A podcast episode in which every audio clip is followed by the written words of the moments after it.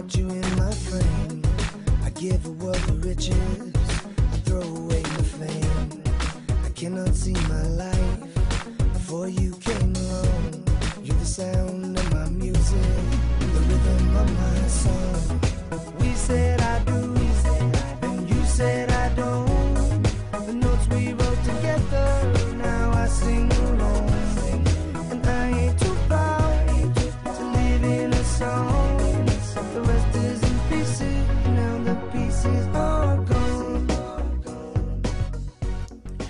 Bienvenidos una semana más a Jarras y Podcast. Esta semana volvemos a cruzar el, el charco, incluso a usar el don de la ubicuidad y tenemos como invitados a Seba y a Diego de la Tortulia Podcast. Uno en Uruguay y otro en Panamá, si no me fallan los cálculos, ¿correcto, chicos? Correcto, sí. Desde la Cali a Panamá. Desde la congelada Montevideo. Congelada, congelada. A, a saber qué entiendes tú 10 por grados, congelada. 10 grados. Bueno, bueno. Sí, 10 grados. Congelado igual 10 grados. Congelado igual 10 grados, de acuerdo. Yo te, te- te invito a que te pases por aquí, por, por España, por ejemplo, por Madrid. Ya no te voy a mandar al norte, por, por Madrid, el centro geográfico, un, un diciembre cualquiera. Sí, sí, co- conozco, conozco. Sé, sé cómo es. sé cómo es, sé que acá no, no es lo mismo.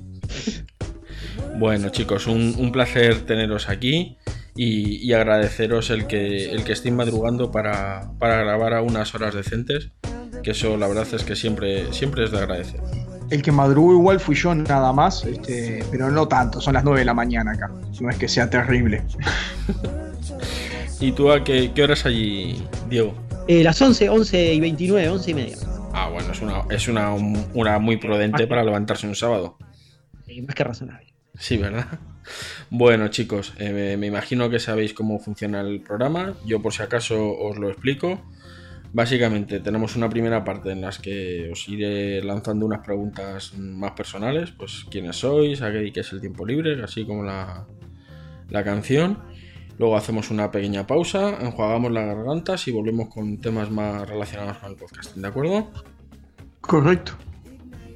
Bueno, aunque lo- los oyentes ya conocen vuestros nombres, que son Sebas y Seba y Diego.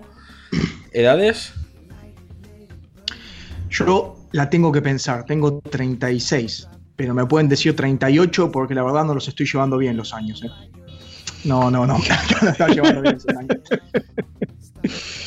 Eh, yo tengo 37 años. Yo considero que los estoy llevando bárbaro. Considero que. eh, considero mi, mi- mi ideal de vida en ese sentido es Tom Cruise. Este, considero que en lo que es pelo y cara, por lo menos, este, no se nota la edad que tengo, así que voy bien encaminado en ese sentido.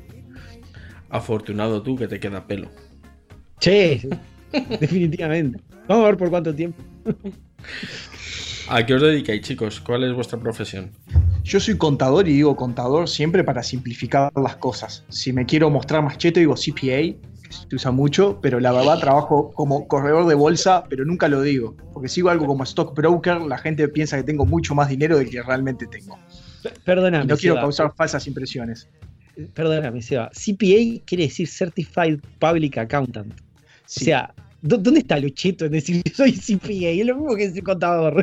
Bueno, acá, sabes que la expresión acá en Panamá se usa CPA para contador Ah, sí. público autorizado.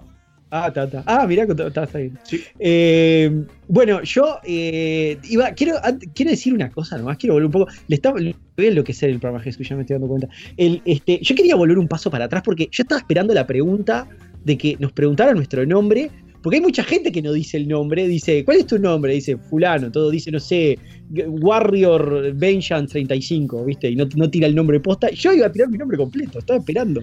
Para la oportunidad de decir mi nombre completo, la perdí. Eh, no, no, perdóname, perdóname. ¿Nombres?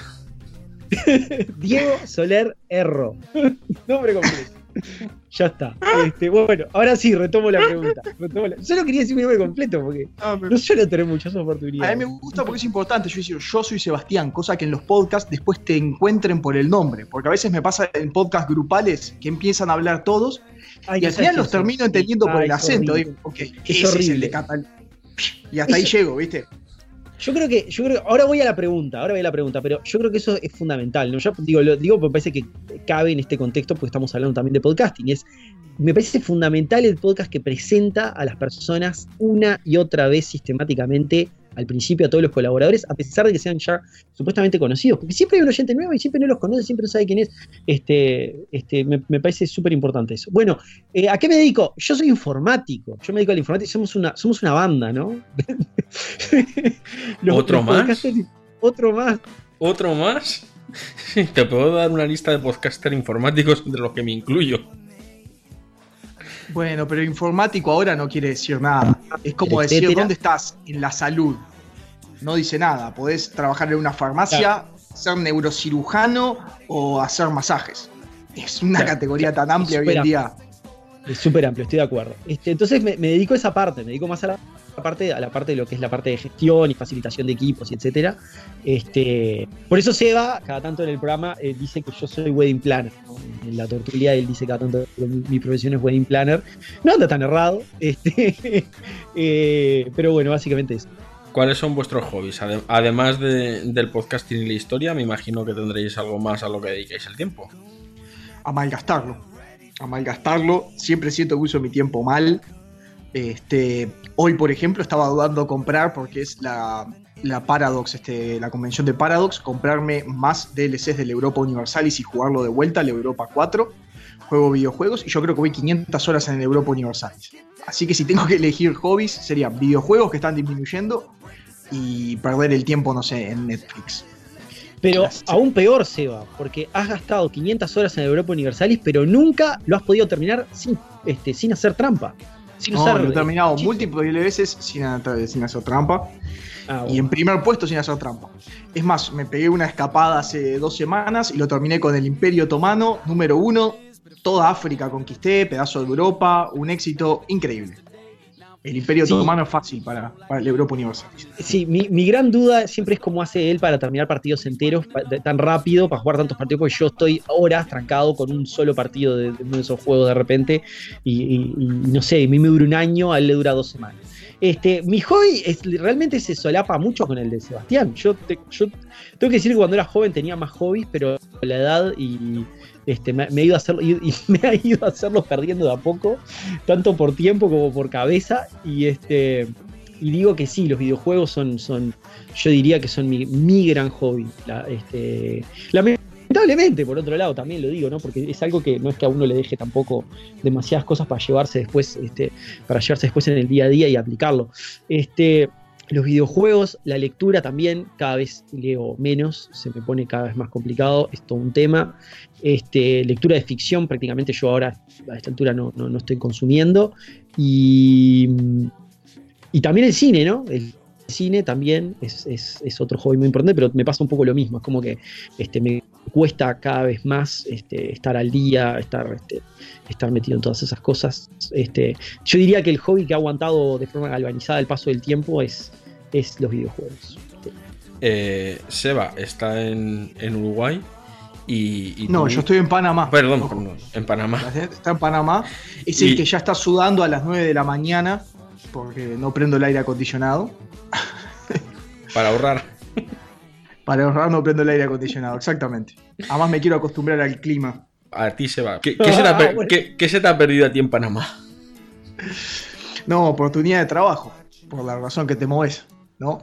Yo trabajaba en Uruguay, la empresa abrió en Panamá, me dio la oportunidad y dije, hey, es un viaje de avión gratis al año. Y lo agarré. Y me vine a Panamá y ya me estoy acostumbrando al Caribe. Me siento más caribeño, estoy escuchando muchísima más música este, latina. Te empieza a pegar el reggaetón, empezás a poder diferenciar a. Huye, huye, huye, ya, corre. Estás, este, Seba, ya la, escuchás la canción esa de Miami te lo confirmó, esa de. de, claro, exactamente. ya identificado con esa canción. Ya, me pongo a bailar, ah, ya le digo. ya, le digo habichuelas, ya no como arroz con porotos, como arroz con habichuelas, exactamente. ya no digo más champión, ya digo zapatillas deportivas. así que te estás viendo. Sí, Fantástico. madre mía, te, te, estás pervirtiendo. Yo, yo que tú hablaba con la empresa y volvía y volvía corriendo a Uruguay. Pero bueno, me estoy poniendo también más alegre. Uso colores más fuertes. Ya, no, no, me he visto todo de gris o negro como hacía en Uruguay. Uso colores como el naranja, como el rojo, como el verde.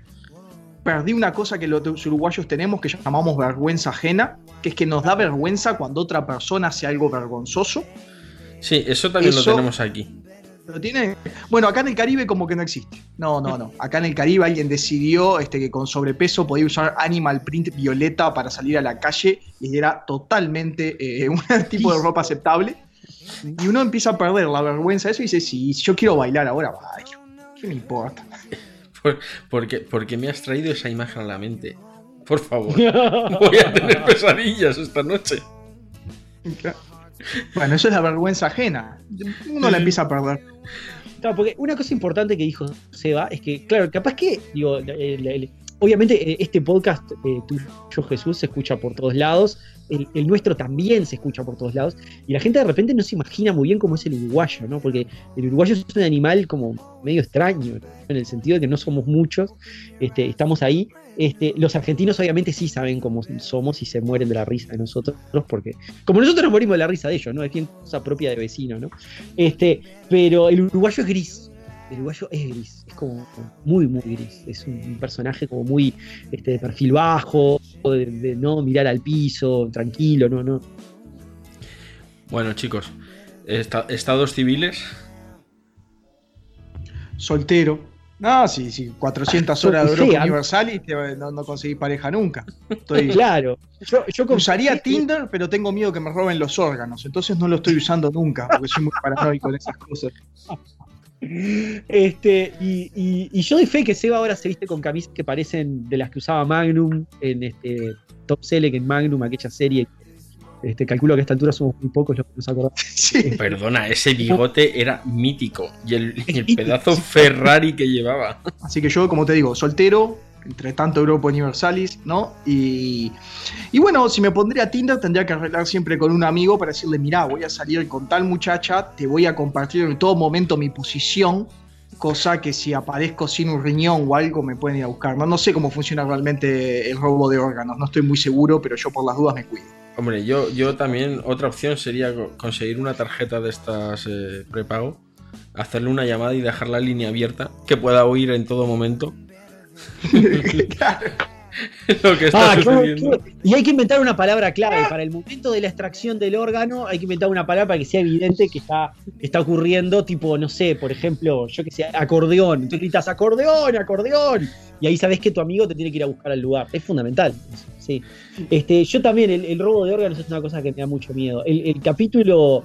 El, capi- el capítulo. Este, el penúltimo capítulo de la temporada 11 de Archivos X tiene, tiene robo de órganos y me puso los pelos de punta. Es, es- es terrible.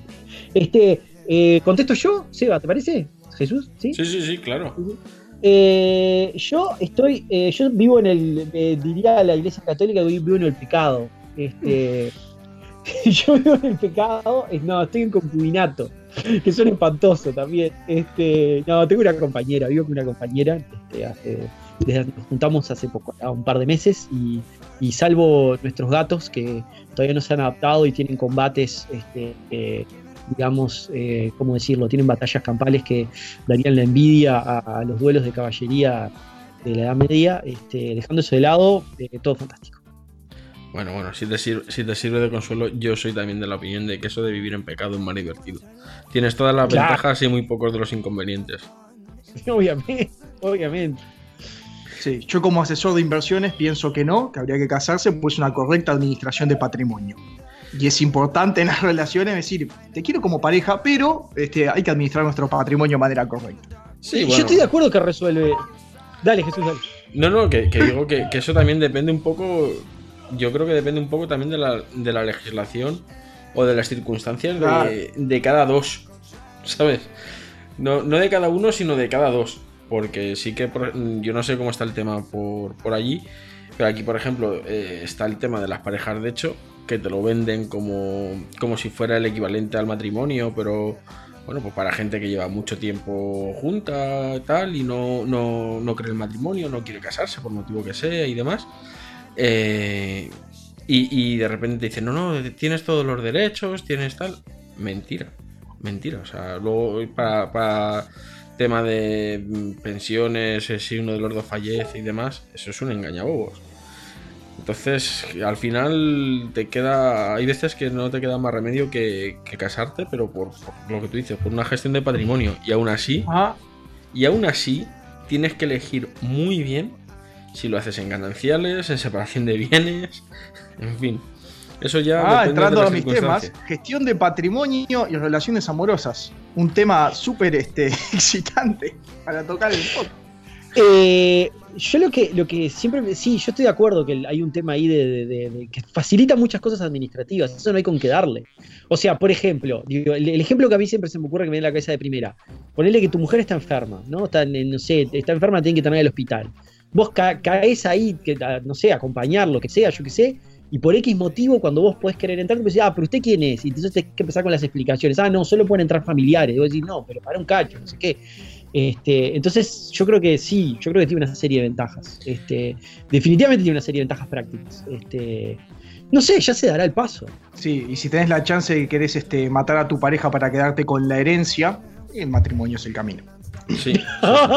Eso, eso, eso ya no lo enseña, eso ya no lo enseñaron los romanos que lo sabían todo. Claro, primero casate y después este, envenenás con arsénico el café. Sí, sí, sí. Recuerden, el arsénico siempre tiene que ir en el café porque es amargo. Sí, Yo por eso por las mañanas procuro no tomar café.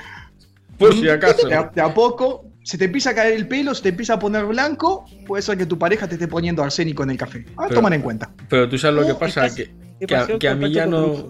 A, a mí ya no me. A mí ya no me llega eso. Yo ya no tengo ni pelo, así que ese síntoma me lo salto. Sí, ¿a dónde Claro. aprendiste todas esas cosas?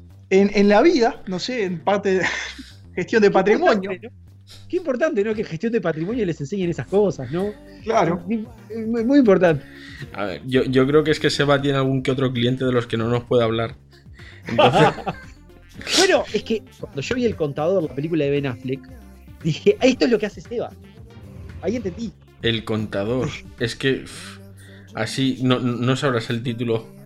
Por lo menos el título original. Para que hacerme una idea. Es que no me. Es contador, no pueden llamar a CPA, este, este, llaman a este loco.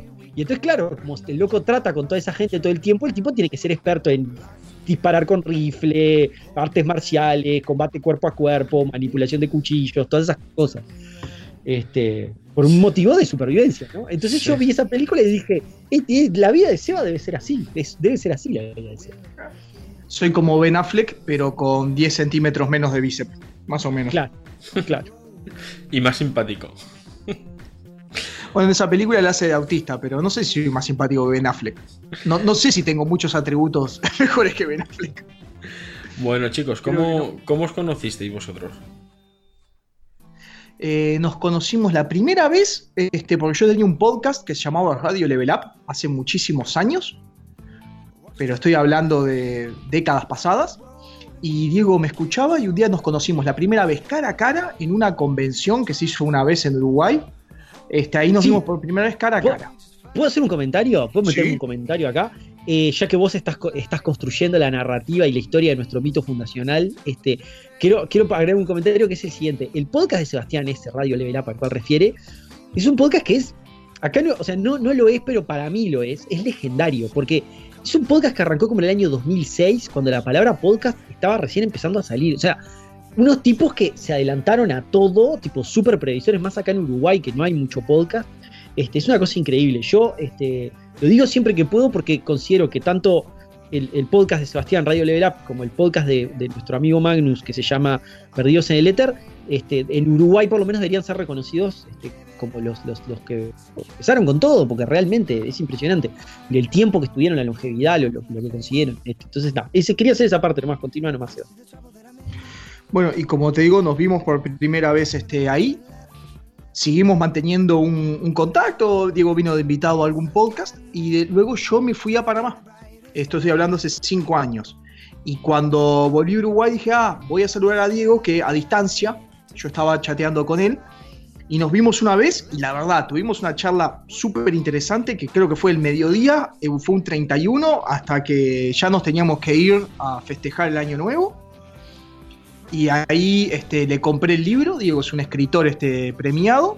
Tiene el, premio al libro que más me gustó, el libro uruguayo que más me gustó tiene. Y que, y que- que el, premio, el premio al libro que nunca logré cobrar un peso de toda la plata que, que entró en Amazon, da toda. Estoy- lo acabo de decir así, suena como que vinieron los camiones. No, nada que ver, no fue, no, no era mucha plata. Con el podcast nos ha ido mejor, digámoslo así. Este, pero nunca vi un cheque, nunca vi nada. Amazon se sentó encima de todo, nunca vi nada, es increíble. Y seguimos la relación, yo desde Panamá y él en, en Uruguay, como este, chateando, siempre comentando temas, videojuegos. Y cuando volvimos a vernos, porque yo volví a ir al otro año, otra vez a Uruguay, a pasar las fiestas, otra vez pasó lo mismo. Dijimos, wow, estas charlas son increíbles, las tendríamos que grabar. Tendríamos que preparar esto y grabarlo porque la verdad, lo que nosotros estamos hablando me, parece interesante. Me gustaría, este, yo si fuera un tercero, escuchar estas conversaciones. Y empezamos con la idea de grabar a distancia un podcast este, que en su momento iba a ser variado, de variado, era una charla entre amigos. Traer temas interesantes a discutir. Bueno, y, Y así es el comienzo del podcast. O sea, te, te dije los dos. ¿Cómo nos conocimos y cómo empezamos el podcast? ya Nos conocimos a través del podcast, nos hicimos amigos por el podcast y ahora terminamos como socios por eso. Este, ahora, yo me, me- me- gustaría marcar como, siguiendo un poco eso, el, tema de, que decía Steve Jobs, el tema de que uno solo puede unir los puntos para atrás y qué importante como esas piedrecitas intermedias que uno va dejando en el camino de uno después se, se, digamos, se pone una arriba de la otra para construir algo más grande. Porque fíjate, si vos no hubieras hecho el podcast de Radio Level Up, Seba, tipo, esto nunca hubiera pasado, nunca nos hubiéramos conocido. Si yo no hubiera escrito mi libro, por ahí vos nunca, o sea, de repente yo digo, ¿qué me trajo mi libro? Y mira, por lo pronto me trajo esto, porque si yo nunca hubiera escrito mi libro, vos nunca hubieras venido a casa a buscarlo, y si nunca hubieras venido a casa a buscarlo, nunca hubiéramos charlado. ¿no? Claro. Entonces, qué cantidad de cosas, ¿no? Este, y también, también probablemente tal vez el tema de que vos te hayas ido a Panamá, porque vos fijate que este, vos allá tenías muchas inquietudes, que querías, o sea, de repente hubieras ido acá, hubieras ido haciendo radio level up, vos decías, pa, mirá, tengo ganas de hacer un podcast, tengo ganas de hacer, no sé, un canal de YouTube, tengo ganas de hacer esto, tengo ganas de hacer lo otro, y bueno, y, dispusiste del tiempo de que pudiéramos, este, de que coincidiera con, con- mi tiempo también y que pudiéramos hacerlo juntos. O sea, yo acá, claro, pasa que estamos hablando acá de todo esto adelante de Jesús, que es parte de, de Istocast, ¿no? Y, y- y claro, a veces, o sea, cuando uno escucha podcasts como Istocast o como La órbita de parece que conseguir colaboradores es soplar y hacer botella, más o menos, porque tienen un millón de colaboradores. Y en, mi experiencia es lo opuesto a eso, o sea, es prácticamente imposible conseguir un, colaborador que, que- que- digamos que, sea, este, digamos que, pueda acompañarlo a uno en este tipo de emprendimientos. Y la verdad que en ese sentido tengo que decir que estoy muy agradecido de, de- de- de- de- ese encuentro que se dio con Seba. Yo lo digo muchas veces, este, y, y creo que por eso ese encuentro que se dio con Sebastián es una gran cosa. O sea, yo, este, fue, o sea, siempre digo, este, y lo he dicho delante de Seba inclusive, que Sebastián es el socio que demoré 34 años en conseguir. O sea, es muy difícil conseguir un socio que lo acompañe a uno en este tipo de cosas de forma confiable, que se deje llevar este, por este tipo de locuras, que le dedique el tiempo que le tiene que dedicar todo. Entonces, este, y todo eso por, por, por bueno, este, por esos orígenes que comentamos. Entonces, creo que son esas lindas casualidades de la vida, esas lindas coincidencias de la vida, y yo estoy muy contento de todo esto que se ha gestado. Diego, si no, lo, si no te lo pregunto, reviento. ¿De qué es tu libro? ¿Sobre qué trata? Dan- danos el título. A ver si, conse- a ver si conseguimos más, más ventas y que Amazon por fin te, pega- te pague los, los Bitcoin que, que debe. Sí, mi libro se llama, te cuento, mi libro se llama Días de éxito. Es una novela de humor. Yo, este, yo he dado muchas vueltas por, este, voy a, voy a desnudarme un poco. He, he dado muchas vueltas por, por estas, estas lides de, de lo que yo llamo el impulso creativo, ¿no? Entre comillas, ¿no? Este, entonces, claro, yo de repente en un momento no, no, no- no conocía, no visualizaba tanto el tema del podcast. Entonces, este, arranqué un poco con el tema de, los sitios web, los blogs, yo qué sé, como tantos, tantas personas este, lo han hecho y, este, y escribía, escribía ahí, este, y, bueno, y un buen día como que me, me di un poco cuenta como que me, parecía que- que de repente que mm, para la longitud que yo escribía o lo que a mí me, llevaba a desarrollar mis ideas o desarrollar, este, digamos, cierto tipo de conceptos, que, el formato online no, no, no es muy para mí y de hecho es algo que lo vengo sufriendo desde ese momento y lo, y sufro siempre. Por algo nuestros podcasts duran arriba de dos horas este, y por algo este, Twitter cuando me gustaba tampoco me funcionaba. O sea, este, es como que lo, lo breve no, no, no es para mí, este, lamentablemente. Entonces dije, bueno, vamos a escribir un libro. Entonces escribí una novela de humor. Este, yo en, en- ese momento era como que yo en ese momento había una cosa que me preocupaba mucho de lo que yo estaba viendo, de lo que nos pasaba a todos los que andábamos en internet, toda esa cultura de internet, esa- ese momento generacional, que era que había una obsesión con, como con pegarla, una obsesión con, con, este, con ser alguien, con ser importante. No, en ese momento no existían los tweet stars, pero después se convirtió en ser tweet star, ¿no? Este, o sea, la preocupación con, no sé, tipo estar en la tele. Entonces, este, entonces había un- yo percibí que había una obsesión con todo ese tema, con todo el tema de, este, de, digamos, después, hoy es ser Twitstar, ¿no? Pero en ese momento no, no, no se veía muy claro, pero era tipo pegarla de alguna forma, llegar de alguna forma. Este, no sé, acá había un personaje que, que- que era insólito, que apareció por esos años, que se llamaba Ricardo Ford, ¿tá? que, que acá la gente... Iba justo a Rigo- decir el nombre. la super conoce. Ricardo Ford, o sea, yo el libro lo empecé antes de que existiera Ricardo Ford, pero Ricardo Ford un poco simboliza lo que era toda esa, esa mentalidad de ese momento, de esa época. Era, era tipo, "Ta, tengo que estar en la tele, tipo, tengo que estar ahí, no importa cómo, si tiene que hablar de mí, no importa de qué forma. Entonces a mí me preocupa un poco todo ese tema, entonces dije, bueno, vamos a escribir una novela que cuente, que sea un poco una crítica objetiva sobre ese tema, una crítica sobre esa, sobre esa cultura. Entonces, este, creó un personaje que es un tipo que está obsesionado con eso, quiere esa relevancia, quiere pegarla de alguna forma, sea como sea, pero es totalmente inepto en sus intentos. Entonces, un poco la idea es, este, es divertirse, digamos, leyendo cómo falla una y otra y otra vez. Yo hoy lo estaba, lo estaba pensando hace poco y yo diría, hoy, este, hoy realmente lo, lo podría escribir de vuelta, o sea, podría escribir otro libro si quisiera, pero por ejemplo criticando todo lo que es este, toda la cultura de, Instagram o la cultura de querer conformar con ese estándar que nos ponen las redes, ¿no? Con, el tema de, ah, en realidad en Twitter no importa que tú seas tú, lo que importa es que tú digas lo que tiene que decir el colectivo y que vayas para donde va todo el colectivo, ¿entendés? Si te, desvías de eso, sos la peor persona del planeta. Este, entonces, hoy, hoy podría, hoy de repente, si yo estuviera escribiendo un libro, escribiría- hoy escribiría ese libro. Porque, porque me doy cuenta que no solo era el tema de, escribir una novela de humor, no solo el tema de quitar, este, digamos, de, de adentro impulsos humorísticos, o sea, el tema de, yo que sé, hacer chistes, que sea divertido, etcétera, sino también el tema de, de- de, digamos, que tuviera una temática, que fuese una crítica sobre algo, que fuese sátira en algún sentido. Sin eso yo no le veo el sentido. Yo realmente, después de eso, traté de seguir, este, de de vuelta, todo, pero no encontraba como un tema a satirizar de esa forma, entonces como que sentía que las cosas no tenían alma. Y entonces, al salir de esa experiencia, fue como que reboté muchísimo por, por muchísimos lados, hasta, digamos, siguiendo tratando de canalizar ese impulso creativo, hasta que por suerte me encontré con Seba y lo pudimos hacer atrás de la tortulia. Y ahora es esa mi canalización del impulso creativo. Chicos, si os parece, hacemos una pequeña pausa, enjuagamos las, las gargantas y volvemos enseguida con más. ¿Os parece? Por favor. Excelente. ¿Qué? Un podcast mensual. ¿Quién? Un grupo de podcasters. ¿Dónde? Porquepodcast.com ¿Cuándo? Cada día 15. ¿Cómo? Descárgalo gratis en MP3. ¿Por qué? ¿Por qué podcast? Un podcast para dioses. Desciasgar Toro recomienda escuchar ¿Por qué podcast? un podcast para dioses. Un saludo a Por qué Podcast. ¿Por qué? Podcast. Yo lo recomiendo, ¿verdad? Que os vais a reír, no más que por eso. ¿Por qué podcast? ¿Por qué Podcast. ¿Por qué? Podcast. ¿Por qué? Podcast. ¿Por qué? podcast? Porquepodcast.com Pues estamos ya aquí de vuelta. Espero que hayáis, que hayáis enjuagado las, las gargantas. Diego nos ha dicho que iba a reiniciar la, la máquina a ver si, si dejaba de, de sufrir esos, esos microcortes. Y, y vamos a esperar que, que sea así. Esperemos que sí. Si no, la, la- la solución va a ser encomendarse a, a los dioses del- de la informática y de lo desconocido y actualizar Skype. Sí, eso es terrible, sí. y- pero, pero bueno, quién sabe. Capaz podemos consultar los libros civilinos, a ver qué dicen, yo qué sé. Sacrificar una cabra, una gallina o algo así. Algo, sí, algún tipo de augurio. sí. Chicos, ya sabemos cómo, cómo sabéis, cómo os conocisteis, eh, pero nos falta saber cómo, cómo conocisteis el, el podcasting, cómo llegasteis a esto de, de, de- de hacer estas cosas locas por, por internet. Parece ser que Seba es el que tenía más, más experiencia, así que si te parece, pues que, que nos empieza contando él. ¿Te parece, Diego? Sí, claro.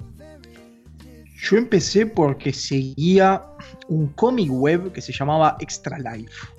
Que había una persona llamada Scott Johnson que lo escribía. Y en esa época hay un principio de podcasting que en ese momento la gente empezó a llamar podcasting porque por el iPod. Estoy hablando antes del iPhone. Y antes que existiera podcast en iTunes. Estoy hablando de esa época. Y no sé por qué surgió en esa época, creo que fue la popularidad del RCS.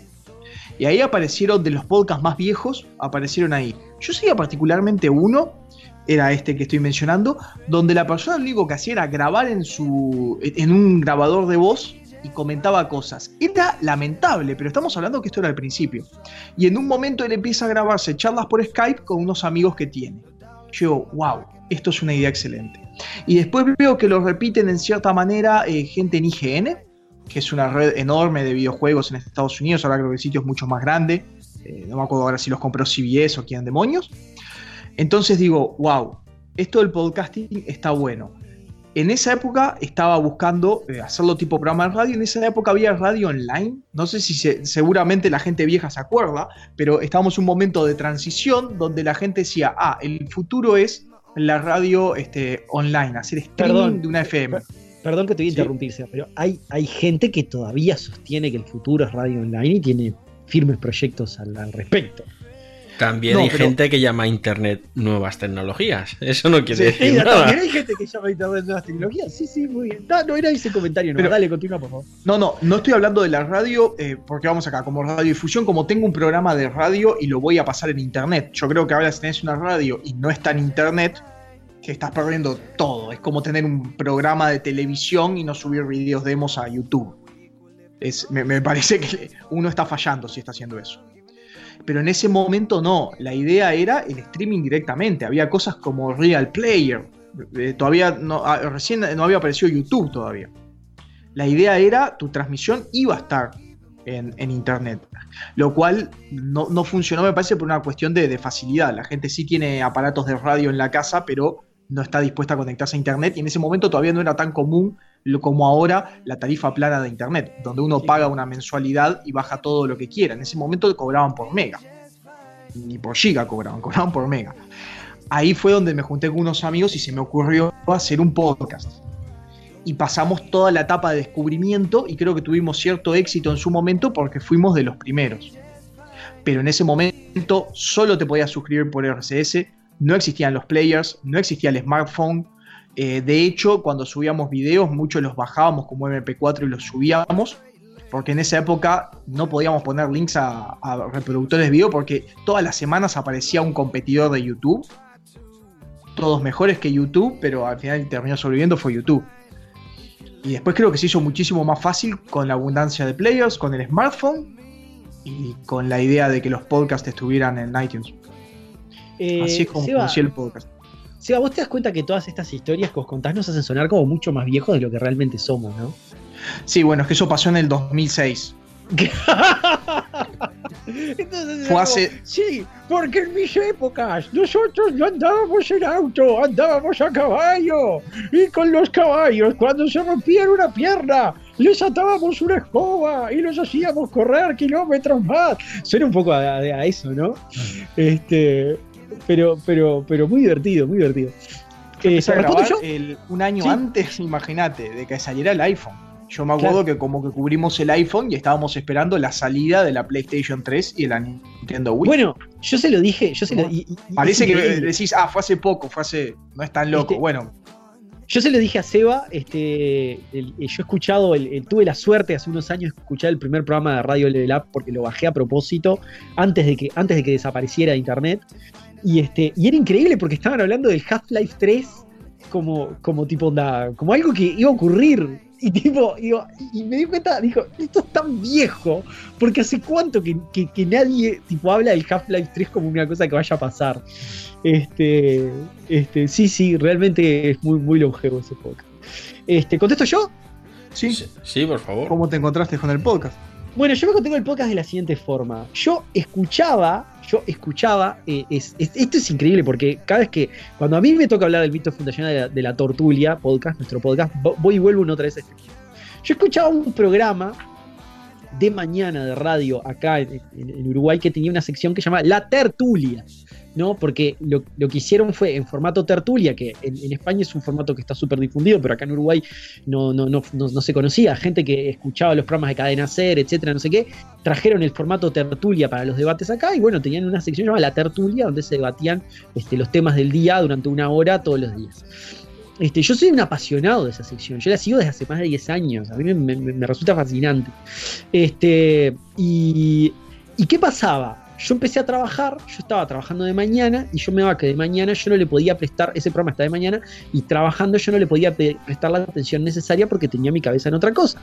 Entonces, esta gente empezó a hablar de que lo, lo estaban, estaban publicando, estoy hablando de año, no sé, 2007, 2008, o sea, hace mucho, también medios pioneros en ese sentido, que lo estaban empezando a publicar en formato podcast en este en eh, ¿cómo se llama? A, través de Apple Podcast. O sea, estaba saliendo ahí principalmente, pero obviamente en RCS, entonces estaba accesible.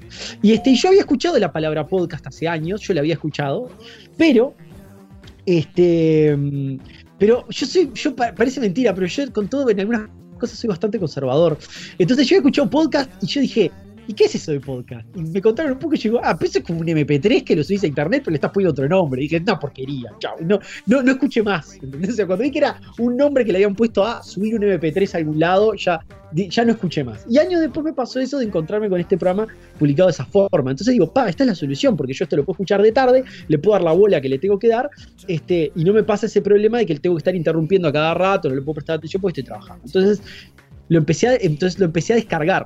Claro, en esa época este, no, no tenía smartphone, no existían los smartphones. Entonces lo que hacía, descargaba los MP3 y escuchaba los MP3.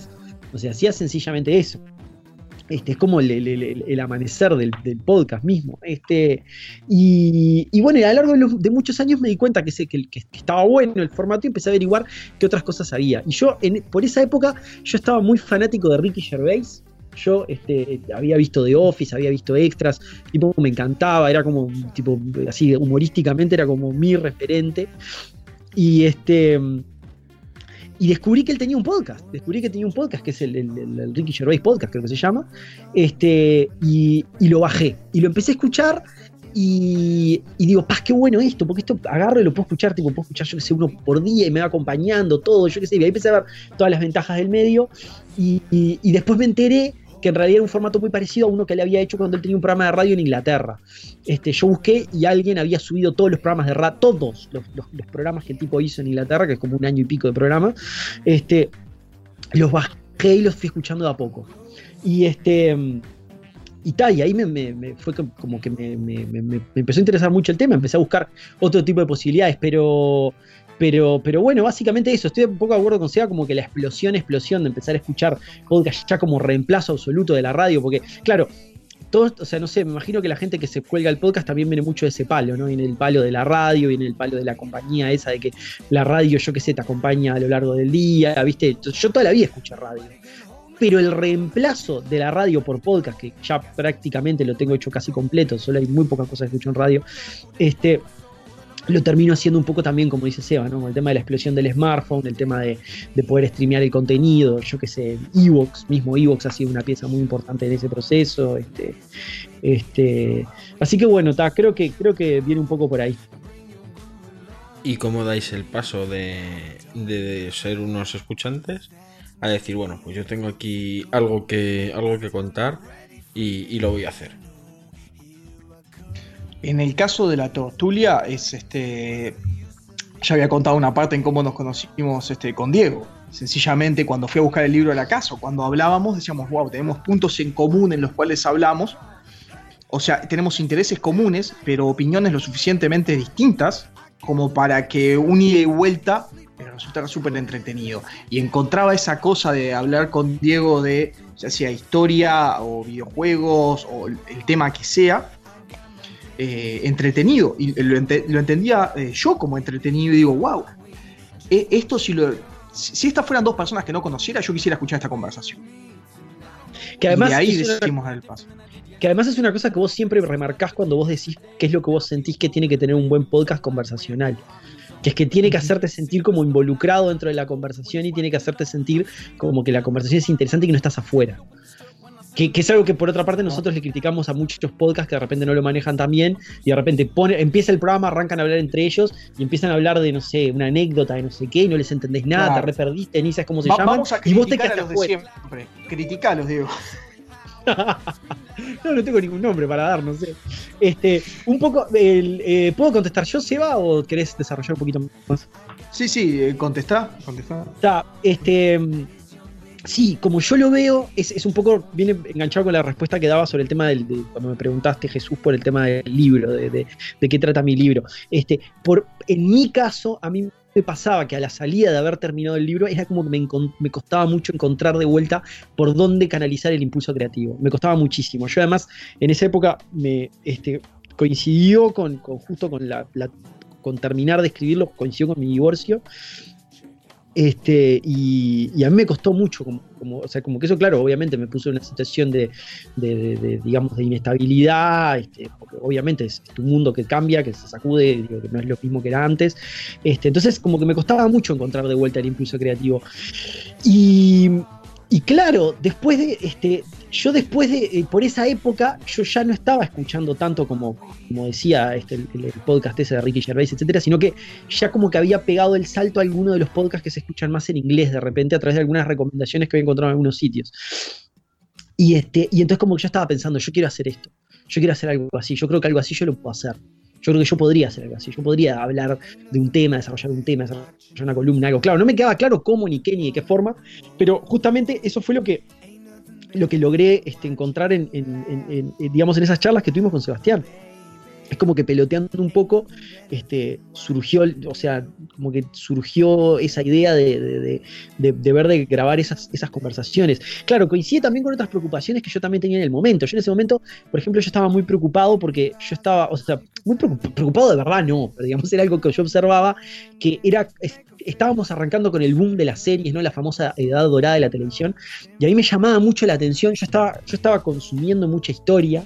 Este, en esa época estaba, este, estaba leyendo mucha historia y, y a mí me llamaba mucho la atención este, cómo, este, no sé, cómo todos parecíamos estar como, como, como dejándonos llevar por un flautista de Hamelin, que tipo que era, el tipo que era la, la- ficción, que está, que está buenísimo, pero no podemos estar todo el día pendientes de, ah, que si Jon Snow esto, que si Walter White lo otro, que si Jessica Jones, que si no sé qué, o sea, al final, tipo, no sé, o sea, yo, a ver, hablo un poco desde, desde, también desde donde, donde uno se crió, o sea, yo de repente me crié en ciertos círculos donde toda la vida se criticó a, no sé, a las personas que miraban la telenovela todo el día, porque ah, estás todo el día mirando telenovelas y es, es, es, es un bolazo y no es la vida real y estás todo el día en eso y al final, tipo, nosotros, los, los que no mirábamos telenovelas, ta- estamos en la misma. O sea, estamos exactamente en lo mismo, o sea, caímos en lo mismo. Lo único, en vez de estar preocupados de, de, no sé, María Concepción, de las nieves, de no sé dónde, este, estamos preocupados de Jon Snow, pero de última es lo mismo. O sea, no, no, no, no hay mucha diferencia. Entonces, entonces, o sea, ahí en realidad la conclusión que hay que sacar es que no hay, no hay que criticar a la gente por lo que consume, o sea, hay que dejar a la gente que consume en palo que tenga ganas de consumirlo. Pero a mí me llamaba la atención eso, cómo, tipo, cómo estábamos perdiendo el contacto con esas historias de, de no ficción que eran tan buenas. Entonces yo decía, pa, pero estaría buenísimo arrimarle esto a la gente. Yo sentía eso, sentía, pa, ¿cómo me gustaría, tipo, ayudar a arrimarle a la gente historias de no ficción este, que están buenísimas y que la gente por- de repente por ahí no las conoce? Porque claro, tipo nosotros tres, por, por, por, por nuestros gustos, nuestros intereses, yo digo, Augusto, todos sabemos quién es Augusto, ya está, no, no hay que darle mucha vuelta. Pero, pero yo qué sé, por ahí la persona que, no sé, que de repente está todo el día colgada con Netflix, no tiene idea quién es Augusto. Entonces, un poco yo lo, que lo veía era eso, digo, tipo, hacer como decir, este, construir un propósito narrativo que a mí me permita a esa persona que está copada todo el día con Netflix, este, explicarle quién es Augusto y, y que esté bueno y que la persona se cuelgue. O sea, como decir, mira, vos te copás con- consumiendo toda esta ficción, bueno, hay un montón de no ficción que, que también por ahí puedes consumir, que, estás que te estás perdiendo y que está, está bueno. Este, viene un poco por ahí la respuesta, creo. Una vez que llegasteis ya, digamos, a la conclusión de, bueno, vamos a, vamos a grabar, eh, estas conversaciones que estamos teniendo pueden resultar interesantes al, al resto del mundo. eh, ¿cómo, cómo elegís vosotros el, tema de, la tortulia? Cuando, cuando vais a hacer un, nuevo episodio, ¿cómo, cómo decidís sobre qué vais a hablar? ¿Quién lo va a organizar? Eh, un poco la, estructura del, del propio programa. Eso fue un proceso de descubrimiento. En un comienzo, eh, cada uno llevaba un tema el tema podía ser abierto, podía ser historia o no. Si ven los primeros programas van a ver que hablamos los dos. Después por una cuestión de tiempo decidimos que cada uno iba a hacer este, un programa. Nos íbamos a la preparación del tema. Uno prepara el guion y se lo enviaba al otro. Por ejemplo, yo, Sebastián, preparaba un guion, se lo mandaba a Diego. Él lo tenía para ir leyendo y hacíamos el... Así es como grabábamos. Y luego se fue estirando el tiempo del programa porque creo que fue una cuestión sencillamente de modas, que escuchábamos podcasts más largos y nuestros programas largos no se escuchaban menos que los cortos. Entonces dijimos, bueno, la gente quiere escuchar eh, hablar, eh, a eh, escuchar a Diego hablar dos horas y media sobre Roma, Mitrídate, dos horas y media. Y se convirtió en eso. En un principio no estaba tan enfocado en la historia o en ser tan largo o cada uno preparaba el tema. Fue un proceso de descubrimiento que, que uno va haciendo, por eso los primeros programas a veces no se parecen tanto y por eso le decimos a toda la gente, por más que te pierdas un chiste interno, empezá del último que es el mejor. Este, Siempre empezá del último. Sí, también pasó un poco que fue también por donde la gente nos fue llevando, ¿no? En, en ese sentido, ¿no? Claro. O sea, no sé vos qué sensación Fui- tenés. sí, sí, sí, fuimos siguiendo lo del programa largo, lo de los tiempos, eso fue el feedback se va dando y creo que se dio así.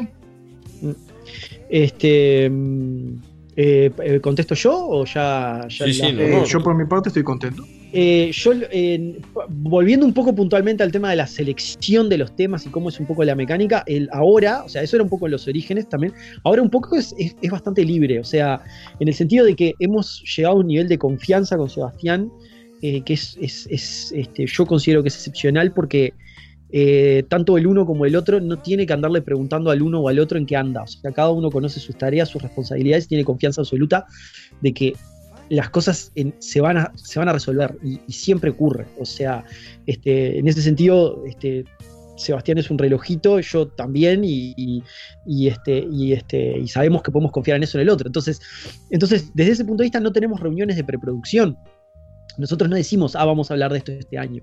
Es como que ta, cada uno tiene sus agendas por separado y cada uno verá de qué habla y, sabemos que, que tipo, por la confianza en el otro, sabemos que va a ser algo que, que va a estar bien y sabemos que va a llegar en fecha. Entonces, este, entonces para mí el proceso que sigue Sebastián de cómo elige los temas y, y cómo los selecciona y si de repente, no sé, se leyó un libro entero en el verano y de ahí se, lo, se inspiró para hacer cuatro programas, etcétera, yo no tengo idea, o sea, no tengo idea, lo que sé es que yo este, confío en él porque sé que los programas van a estar.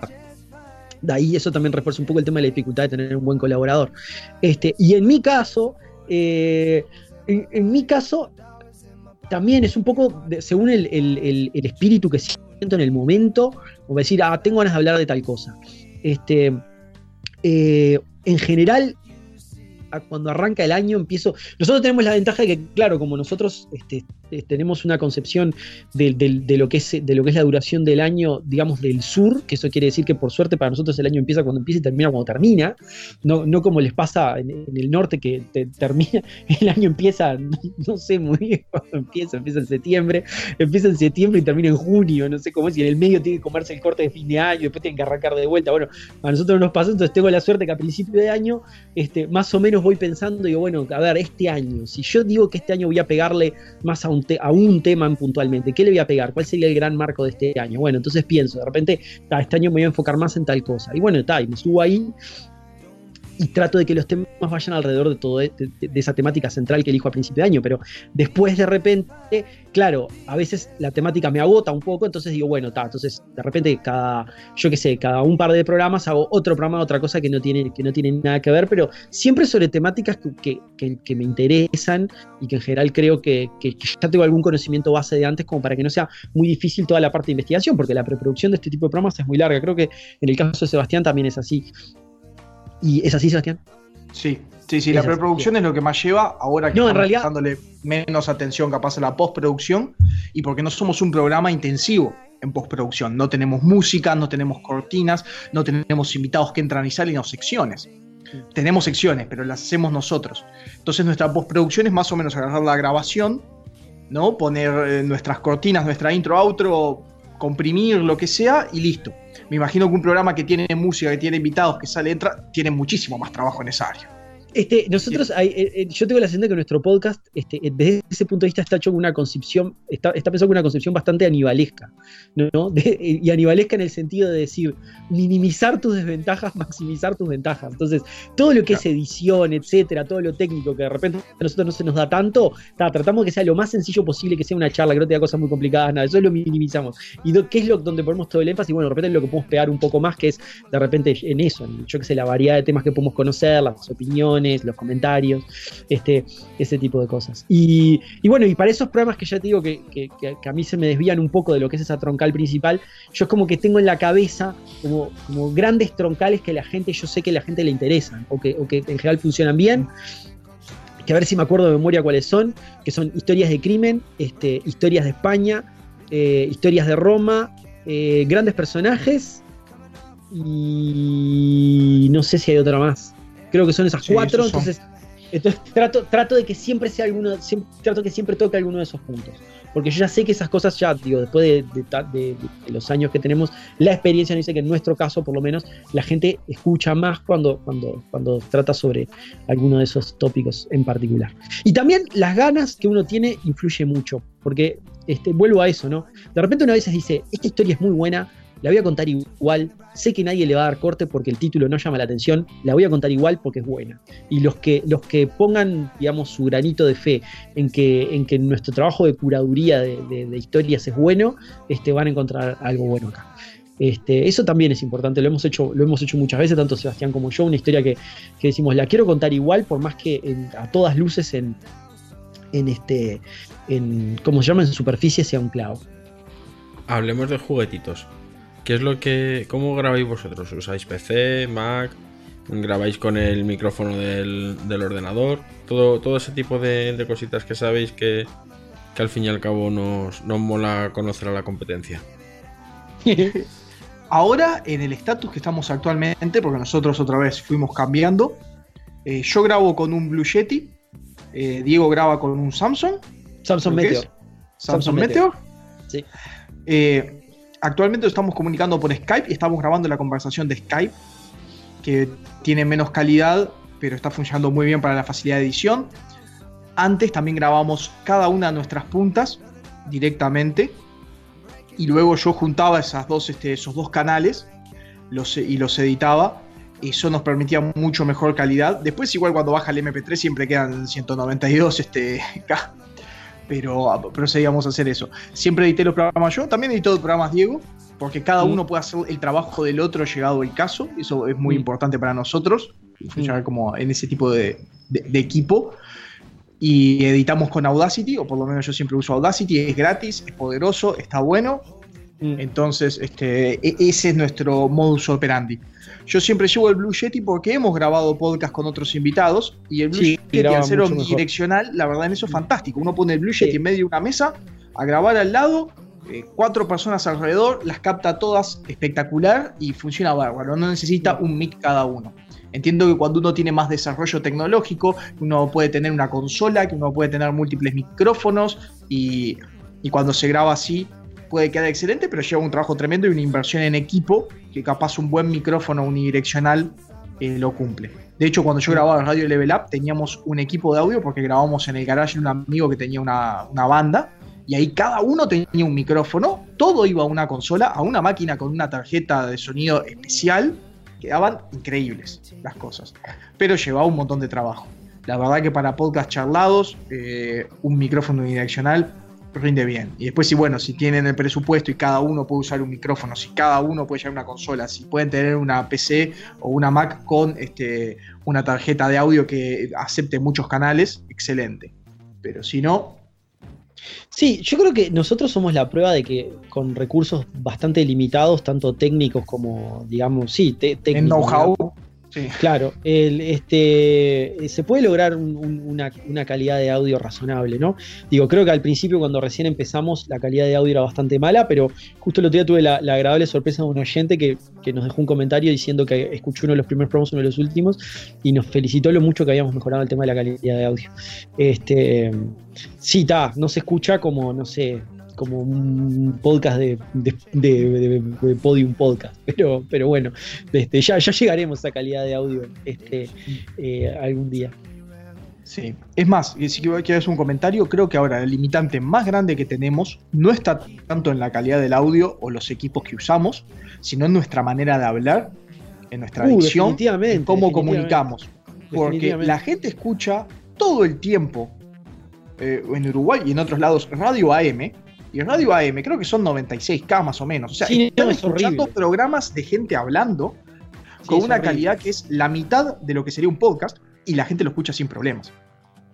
Sí, Entonces, sí. yo te digo, ¿cómo puede ser que esto funcione? ¿O cómo puede ser que una grabadora de bolsillo eh, funcione tan bien y tú con, no sé, 3 mil dólares de equipo no hagas sonar bien? Eso va en cómo habla uno. Eh, Yo no tengo una educación radiofónica, no fui a clases de esto, pero hay gente que toma dicción, que habla bien, claro, que no se pisa las palabras, que no dice como yo tonterías, yo murmullo y me pierdo, o hay veces que estoy muy emocionado por hablar y estoy terminando una frase y es como que no me importa terminarla. Sencillamente y paso a la otra. Como que hago eso. Esas cosas la gente no las escucha bien. Eh, entiendo que oralmente uno con gestos lo puede transmitir. Y es como que no te interesa darle el final a la frase, entonces ya bajás la voz para respirar, ya te comiste todas las S, todas las consonantes y nada más quedan unas vocales al final que terminan y seguís. Eso en el podcast estaría mal. Y como por ahí no tenemos una educación formal en lo que sería comunicación, se nota la falta. Entonces, en eso, si tú estás haciendo podcast o se te ocurre o querés hacer uno, te digo, es más importante cómo hablar que el equipo. Y el ejemplo para mí son las radios AM, que siguen proliferando, la gente, y principalmente AM no es para música, es para hablar Sí, sí, programas hablados. y la gente lo escucha y pensá, está bajando una calidad eh, mucho menos, parece un teléfono. Y la gente lo escucha, o sea, hay cosas que son más importantes que la calidad. Si uno habla claro, eh, me parece que es mucho más importante. Una vez que tenéis grabado ya el episodio, lo habéis editado y demás, ¿cómo, cómo gestionáis lo que es la, la subida? Eh, ¿Gestionáis vuestro propio feed? ¿Lo hacéis a través del, del WordPress? ¿Cómo, cómo ¿Crees gestionáis que- ese apartado? Sí, e- esa ¿Querés que parte, digo, eh, la sabe mejor que yo, así que te, te iba a pasar la, la respuesta. Dale. eh, bueno, a ver, es, es una ingeniería que terminó siendo. Es, es- es simple, pero para lo simple que es es compleja, porque, digo, que, por- digo a- a- no sé, por motivos totalmente innecesarios. Probablemente por decisiones que se tomaron en, su origen y que después son muy difíciles de revertir. Pero bueno, básicamente nosotros, o sea, un poco desde bien desde el principio, principio, principio. Nosotros cuando terminamos de grabar, este, ahora estamos grabando con un software que por suerte nos separa la voz en canales y que captura, captura cada canal con su calidad correspondiente, digamos, en, en el origen, entonces no, no, este, no, no, tenemos gran, no tenemos gran degradación en la calidad de las voces de uno y del otro. Yo esos programas se los paso a Sebastián, o sea, esos, esas dos pistas de audio se las paso a Sebastián por Google Drive. Sebastián, eh, él las edita y me termina dejando un archivo en un archivo con, con- todo el programa editado en Google Drive también, y yo eso me lo traigo de Google Drive. Entonces ahí lo que hago es, lo subo a Audioboom, ¿ok? Lo subo a Audioboom. Nosotros en Audioboom tenemos, tenemos un, o sea, Audioboom tenemos un espacio ahí donde, donde este, podemos este, subir el programa, digamos, o sea, somos usuarios de Audioboom. Este, eh, la razón por la cual lo hacemos en, por la cual el programa sube en Audioboom primero es porque Audioboom es quien alimenta Spotify, nos parece importante hoy por hoy estar en Spotify, y a la vista está que de todas las redes, digamos, que nosotros le llamamos entre comillas y en chiste intrascendentes, donde está el programa, Spotify eh, por lejos es la que, digamos, más comentarios nos ha llegado de gente que nos ha encontrado a través de ahí. Este, entonces se sube Audioboom por, este, digamos, por el tema de Spotify. Después yo ahí, eso queda hosteado en Audioboom, o sea, el podcast está hosteado en Audioboom. Entonces yo con eso termino teniendo un link en MP3 con el programa. Con ese link en MP3, yo lo que hago después es, creo la entrada en Evox, creo la entrada en Evox y directamente engancho el, engancho ese MP3 este, ahí. ¿Por qué creo la entrada en Evox y no hago que se replique automáticamente? Porque me parece que Evox es una plataforma muy buena y me parece que siempre dedicarle trabajo, este, dedicarle trabajo adicional y no hacer las cosas automáticas, en ese sentido en Evox eh, nos, lo ha devolvido, nos, nos lo ha devolvido, qué horrible, nos lo ha devuelto por mil. Este, entonces, entonces eh, nos tomamos el trabajo de que quede bien escrito el texto, este, el texto de bajada, digamos, de lo que es el, capítulo, que estén bien puestas las fuentes, de elegir una buena imagen que se vea, que represente lindo lo que es el programa, o sea, entonces le ponemos dedicación a ese post en Evox. Eh, y después lo otro que hacemos es creamos el post en, nuestro creamos el post en nuestro blog eh, con el mismo link que, que- que, digamos que nos quedó el host en Audioboom. Ese post se crea en este en Evox el programa ya se publica el domingo mismo, el domingo de noche en general, que para, España son las primeras horas del lunes, por eso la gente se ha acostumbrado mucho a tenerlo el lunes. La idea nuestra del programa fuera que en realidad salía los martes, el día oficial de salida en realidad es el martes. La razón por la cual es el martes es porque el lunes salen todos los. El lunes en general siempre es cuando salen los pesos pesados, entonces nosotros asumimos que era mejor no jugar en esa cancha, digamos. Entonces, este, entonces siempre optamos como que el día oficial de salida fuese el martes. Este, mm, ese post que, hacemos en, WordPress, que es el post oficial, digamos, donde, entra el capítulo, Automatic tiene un tag, tiene un tag que se llama podcast, que automáticamente con ese tag alimenta un feed que tenemos hecho en FeedBurner y ese feed en FeedBurner alimenta todos los demás feeds que están por ahí, todos, los demás feeds que están en la vuelta, como que son Apple Podcast, yo que sé, Spreaker, Stitcher, Mixcloud, todo, lo demás que ha alimentado a través de ese feed en FeedBurner.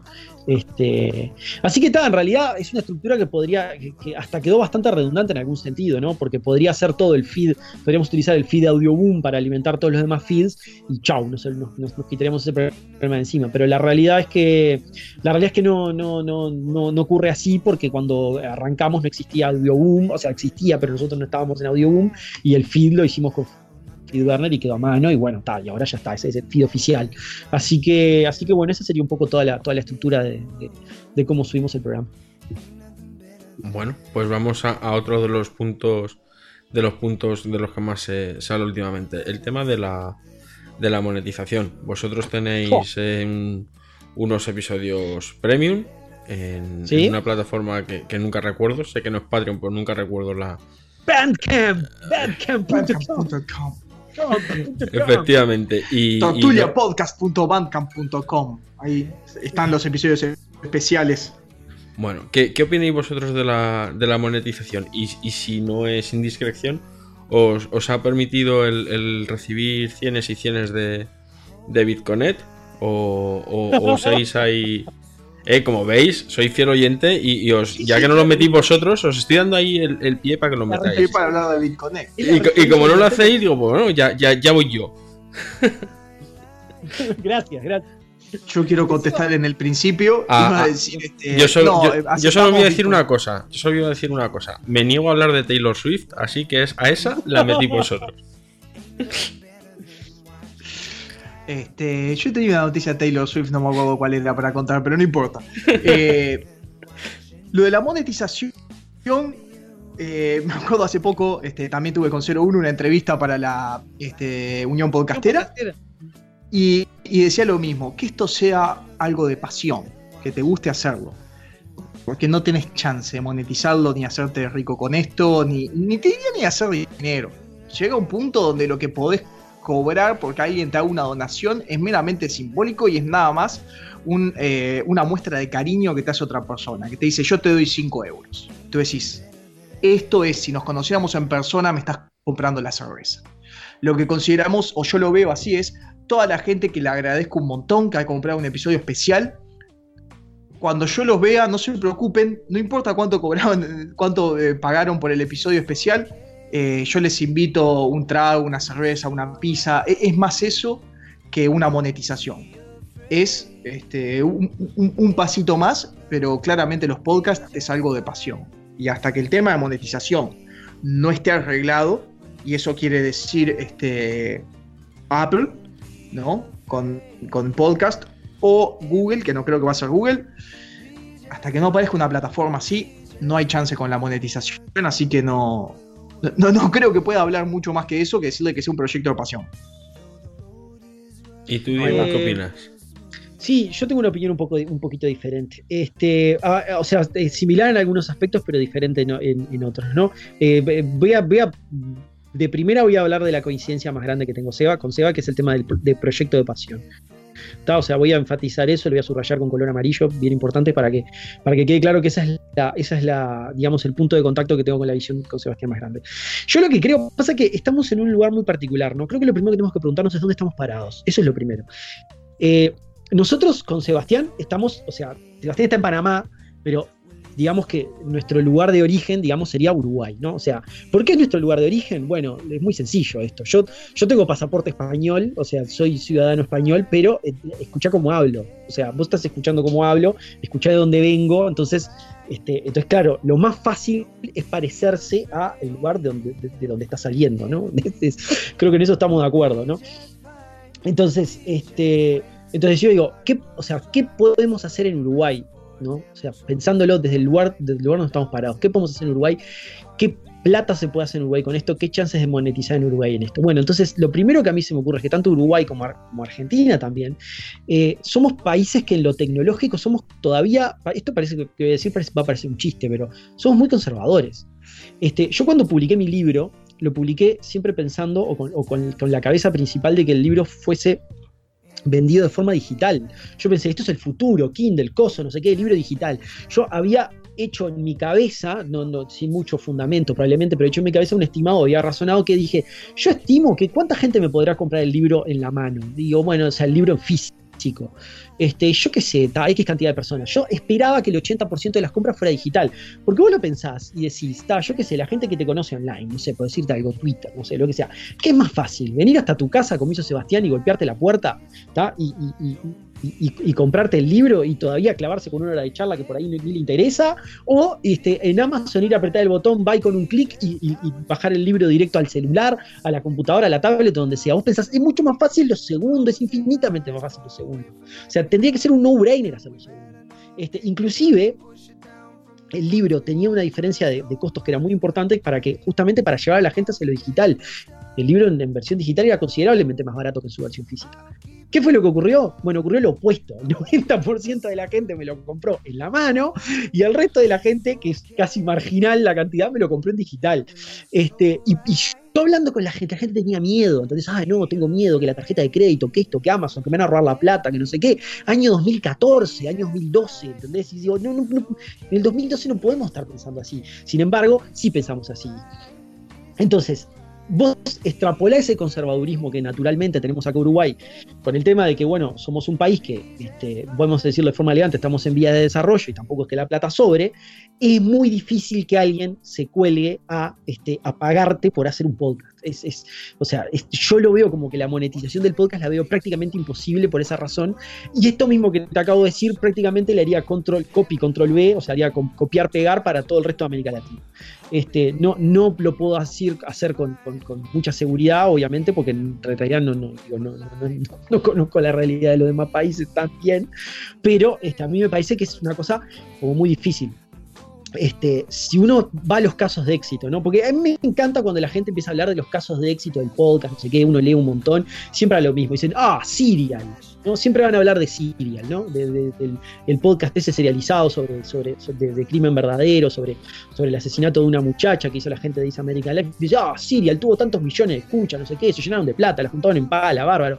Sí, Serial sale en Estados Unidos. En Estados Unidos es una población que es mucho más grande, estás mordiendo un grupo de gente mucho más grande y hay un tema, una diferencia de poder adquisitivo muy importante que hace que si vos pones un aviso de MailChimp en Serial, bueno, a MailChimp por ahí le valga la pena, yo que sé, pagarte 50 mil dólares por programa para, para, para poner su aviso ahí. De repente ese espacio ahí en tu caso vale, pero me parece que acá en el contexto del cual estamos no, no, no tiene nada que ver, es una situación totalmente diferente. Me da la sensación, Jesús, y tú me lo dirás, que en España es en algún sentido parecido. Yo creo que es un poco diferente porque me parece que hay un poco más de plata, pero me parece que pasa algo muy parecido. Me parece que no hay, digo, o sea, para un podcast que no sea profesional, que no, que no, digamos, no, no venga de una productora, que tenga atrás un medio impulsándolo, es muy difícil hacer plata como para decir me retiro y, y- y hago que este sea mi trabajo full time. No sé cómo lo ves, Jesús. Mm, Vamos, para retirarte y dedicarte única y exclusivamente al podcast, ya te digo yo que no. Vamos, Es no, imposible, no, es, claro. es- es imposible, Es por lo menos hoy por hoy, ¿vale? Por lo menos Eso hoy por hoy. Dicho esto, sí que es verdad, sí que es verdad que en los últimos tiempos, pues hay muchos más podcasts eh, con patrocinadores, que son patrocinadores a lo mejor muy específicos y que además eh, generalmente ese tipo de patrocinador pues se, se repite, ¿vale? Yo voy a hacer, por ejemplo, que hay una marca de, chicles que se vende por, por internet, que son los chicles Bugum, pues eh, es cierto que, ya ves, son chicles, son unos chicles que bueno, tienen una serie de sabores, una serie de características. No, no nos patrocinan, así que no les voy a dar mucha publicidad, ¿vale? Pero sí que eh, el tema es que, mm, bueno, pues han aparecido en, en mi podcatcher en 4 o 5 podcasts. Eh, sí que es verdad que predominan en, en algún que otro, en temática de tecnología, curiosamente, ¿vale? Pero bueno, están ahí, quiero decir, o, o una tienda de, de- muy conocida de, de productos de Apple, pues pro- patrocina mm, dos o tres podcasts de, de una red de, podcasts que tiene, pues eso, temática Apple. Eh, está empezando a haber más patrocinadores, pero sí que, es cierto eso de que por lo menos hoy por hoy el tema de vivir de eso, aquí yo lo veo complicado. Este, hay- a mí me gustó mucho una cosa que dijiste ahora, esto que dijiste recién, que dijiste lo del tema de los chicles, dijiste que son los chicles que se andan atrás de internet. Entonces, este, siempre cuando hablamos de este tema, cuando es- hay, mucho comercio atrás de internet, cuando volvemos al tema de la patrocinación del podcast, por lo menos en Estados Unidos, que es donde funciona, y siempre volvemos al ejemplo, digo, volvemos con las charlas que uno tiene sobre ese tema, al tema de los colchones Casper, ¿no? Que en Estados Unidos es, un, patrocinante que vende colchones a través de internet y es uno de los, de los patrocinantes que ha pegado con más fuerza en estos últimos años en, en- ese tipo de podcast. Yo digo, si en Uruguay, o sea, por lo menos puntualmente en el caso de Uruguay, si en Uruguay da miedo comprar un libro online, mira, si alguien va a comprar un colchón, o sea, esos chicles que se venden a través de internet que decís vos, acá no, no, no, estamos años luz de eso, pero años luz no por un tema de, de- de- de recursos o de medios, sino por un tema de conservador, somos muy conservadores. Entonces, este, entonces yo eso lo veo como un gran obstáculo para ese, ese patrocinador, digamos, del principio del programa, de decir, ah, este programa está auspiciado por colchones Casper. Después hay otra realidad que es el tema de las escuchas, ¿no? Que ese es otro del número de escuchas. Acá el, el podcast en Uruguay no se escucha mucho, nosotros tenemos la fortuna de ser muy escuchados. Este, muy escuchados por lo menos para, me parece, para estándares, para, para estándares de Uruguay sin duda. Este, pero también eso es porque en nuestro caso es algo muy particular, que es que nuestra audiencia, por suerte, es panhispánica, este, que es algo que en general no, no, no, no le suele ocurrir al, no le suele ocurrir al podcast uruguayo por un tema de, de- por un tema, no sé si de, de- debe ser cultura, sí, principalmente cultura y, y regionalismo de, de temas que uno maneja, ¿no? Este, pero esa justamente esa panhispanidad de nuestra audiencia nos permitió hacer el modelo que vos decís, el modelo de los episodios premium, ¿no? Y, y por qué un poco nos decantamos por este modelo este, y no tanto por, por, por lo que es este, por lo que puede ser un Patreon o algo de eso. Bueno, un Patreon, en- en- nosotros, o sea, creo que con Seba la gran premisa es que nosotros queríamos que, que, que esto se sintiera, sinti- se siguiera sintiendo como un hobby y no que se sintiera como trabajo. Hay todo un tema ahí psicológico, el tema de motivaciones intrínsecas, extrínsecas que tiene que ver con eso, pero básicamente si vos querés seguir disfrutando de una actividad que es un hobby, este, no, no podés asociar las recompensas que tengan que ver con lo monetario, porque si lo asocias a eso, te, te perdés, te perdés, en lo, te perdés en lo monetario y empieza, empieza a ser como, no, no lo disfrutas de la misma forma.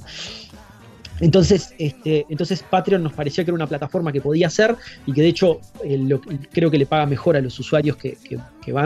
Este, pero la realidad del asunto es que nosotros decimos, si estamos en Patreon o tenemos que cobrarle a la gente por mes, ¿no? Y nosotros no le queremos cobrar por mes porque no queremos sacar un capítulo distinto por mes, o le tenemos que cobrar por episodio y ahí yo no sé si la persona de repente, si yo no sé, ponele que, o sea, cuando tenés el modelo de cobrar por episodio, yo puedo hacer la locura de sacarte 10 episodios que sean una porquería en una semana, obviamente nosotros no lo vamos a hacer, pero estrictamente hablando, alguien podría pensar que alguien lo podría llegar a hacer y esa persona de repente tenía, no sé, yo qué sé, te- te- este, tenía es- ese presupuesto reservado para otra cosa y te donó, te había donado 5 dólares por episodio y, le, pu- le publicaste 20 episodios de un saque y, y, este, y le sacaste un montón de plata. ¿Estamos de acuerdo? Este, entonces no nos convencía ninguno de los dos modelos demasiado para lo que queríamos hacer nosotros. Eh, y entonces dijimos, bueno, este Bandcamp es, la plataforma que utilizan las bandas in- independientes para, para publicar sus discos. Ellos van, publican su disco, el disco lo escuchas ahí, si querés lo co- compras y es tuyo. Y entonces digo, "Ta, esto nos permite la forma de bloquear un montón de audios o, o poner un montón de audio detrás de un muro de pago, este, para que la gente, digamos, como, como para que realmente esa, esa compra, entre comillas, ocurra. Entonces, este, entonces un poco nos, nos decantamos por esa plataforma que, bueno, no es la más popular para el mundo del podcast, pero permite perfectamente cumplir nuestro objetivo, que es decir, mira, vos querés donar, como tantas veces nos explicó, porque es lo que dice Seba, al final termina siendo un gesto de amor y termina siendo el acto de comprarte una cerveza. Entonces, vos querés comprarme esa cerveza y no me la puedes comprar porque no puedes venir acá a Uruguay porque queda lejos de todo, básicamente, y no me la vas a comprar. Bueno, ok. Entonces, lo que vamos a hacer es, yo voy a poner este, yo te voy a poner este episodio, vos pagalo a la cantidad de plata que vos quieras, ¿tá? yo te doy esas cuatro horas y media de contenido adicional como un plus por tu reconocimiento. Este, y bueno, yo con esa plata me compro una cerveza. No sé. Este, un poco, un poco creo que es, este, creo que ese es un poco el modelo al que hemos llegado. Y tengo que decir que justamente, por, de vuelta lo vuelvo a repetir, por el hecho de tener una audiencia panhispánica de muchos lugares, que ahí empezás a eliminar un montón de los problemas que yo decía, lo que se daban en la monetización de Uruguay, yo considero que, este, o sea, digamos, con los datos que uno puede saber de ver, porque Patreon muchas veces, la gente que tiene Patreon se sabe cuánto es que, dice claramente la cantidad de plata que reciben por mes. Entonces, eh, comparando con otras experiencias, tengo que decir que en nuestro caso yo considero que nos ha ido, nos ha ido bien. Considero que nos ha ido bien. Este, este, así que ta, estamos, muy contentos desde ese punto de vista. O sea, creo que nuestro podcast, en algún sentido, en, en- en- Uruguay, eh, es, digamos, yo por lo menos siento que ha roto un montón de barreras. Y esa es una. Yo creo que esa es una. El, tema de la barrera de la monetización creo que, creo que lo ha roto. Este, pero bueno, siempre a ese nivel que habla Seba, ¿no? A ese nivel de abrazo, de gesto de amor, de, de plata para la cerveza. Me preguntabais el, me preguntabais cómo aquí cómo, cómo estaba el tema de la monetización y, y demás. Pero realmente, ¿cómo veis vosotros el, el tema de, del podcasting aquí en, en España, desde la distancia? Porque, por ejemplo, la semana pasada, bueno, la semana pasada, el último programa está grabando con, con Franco, un, un argentino Sí. que hace el, el Sí, de los Rolling Stones, sí. Solin- De los Rolling solo, Stones. solo es Rolling Stones. Y, y él pues tenía una, una imagen, ¿no? De, de, digamos, de, de cómo de cómo estaba el tema, el mundo del podcasting aquí en, aquí en España. ¿Qué, qué imagen tenéis vosotros? ¿Cómo, cómo lo veis? ¿Es, ¿Es un modelo a seguir o es algo completamente distinto? ¿Hay cosas que os gustaría que se implementaran allí? ¿Hay cosas que, que decir esto mejor que no llegue? ¿Cómo lo veis? Que no llegue nada, porque creo que la situación del podcast en España es mejor. No sé si depende del país o es sencillamente que hay un. que.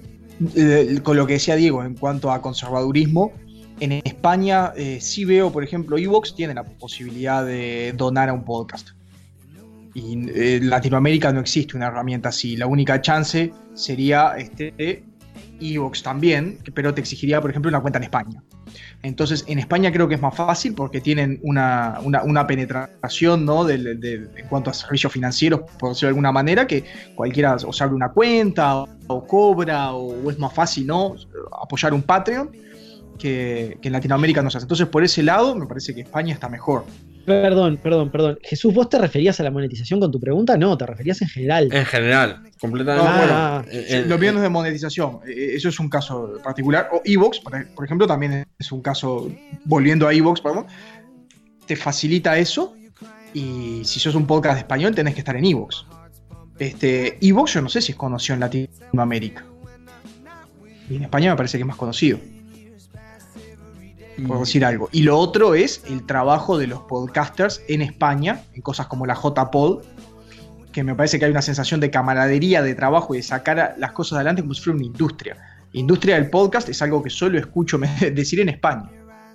Hay una idea de esto puede ser como una radio. co- Como existía el youtuber, capaz existe el podcaster. Porque España sí tiene youtubers y súper famosos, no sé, el Rubius, por decir algo. Y, y toda esa gente se, se- se- se ve en Latinoamérica. En Latinoamérica se conoce a Vegeta 777, al Rubius, a toda esta gente. Se conoce, tienen libros. Yo veo libros de esta gente, cómics. son- Digo, ¿Cómo son- esta gente? Son los, rego- son los regotoneros del- de, de YouTube. Bueno, Claro, pero bueno, es que- llegaron. A ver, mi punto es que llegaron, que se puede hacer, y estaba ahí. Y seguramente Sí. Perdón, es la venganza del otro lado del charco. Nosotros, nosotros desde este lado les mandamos a todos estos, que, que a King África, le mandamos a todas esas fichas y ellos nos mandan a, a esto. a Fúmense, esto. fúmense a Jorge Dresler, que está viviendo Claro, ahí en Madrid. ellos nos tiran estos youtubers. Está bien, está bien. Lo comido, la- las gallinas que entran por las que salen.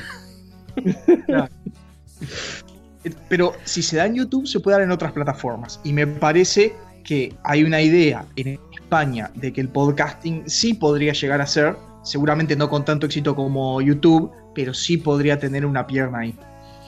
Y entonces se habla de cosas como la industria del podcasting y seguramente se menciona cosas como subir el podcast a YouTube o grabarse en vivo y subir este, ese video.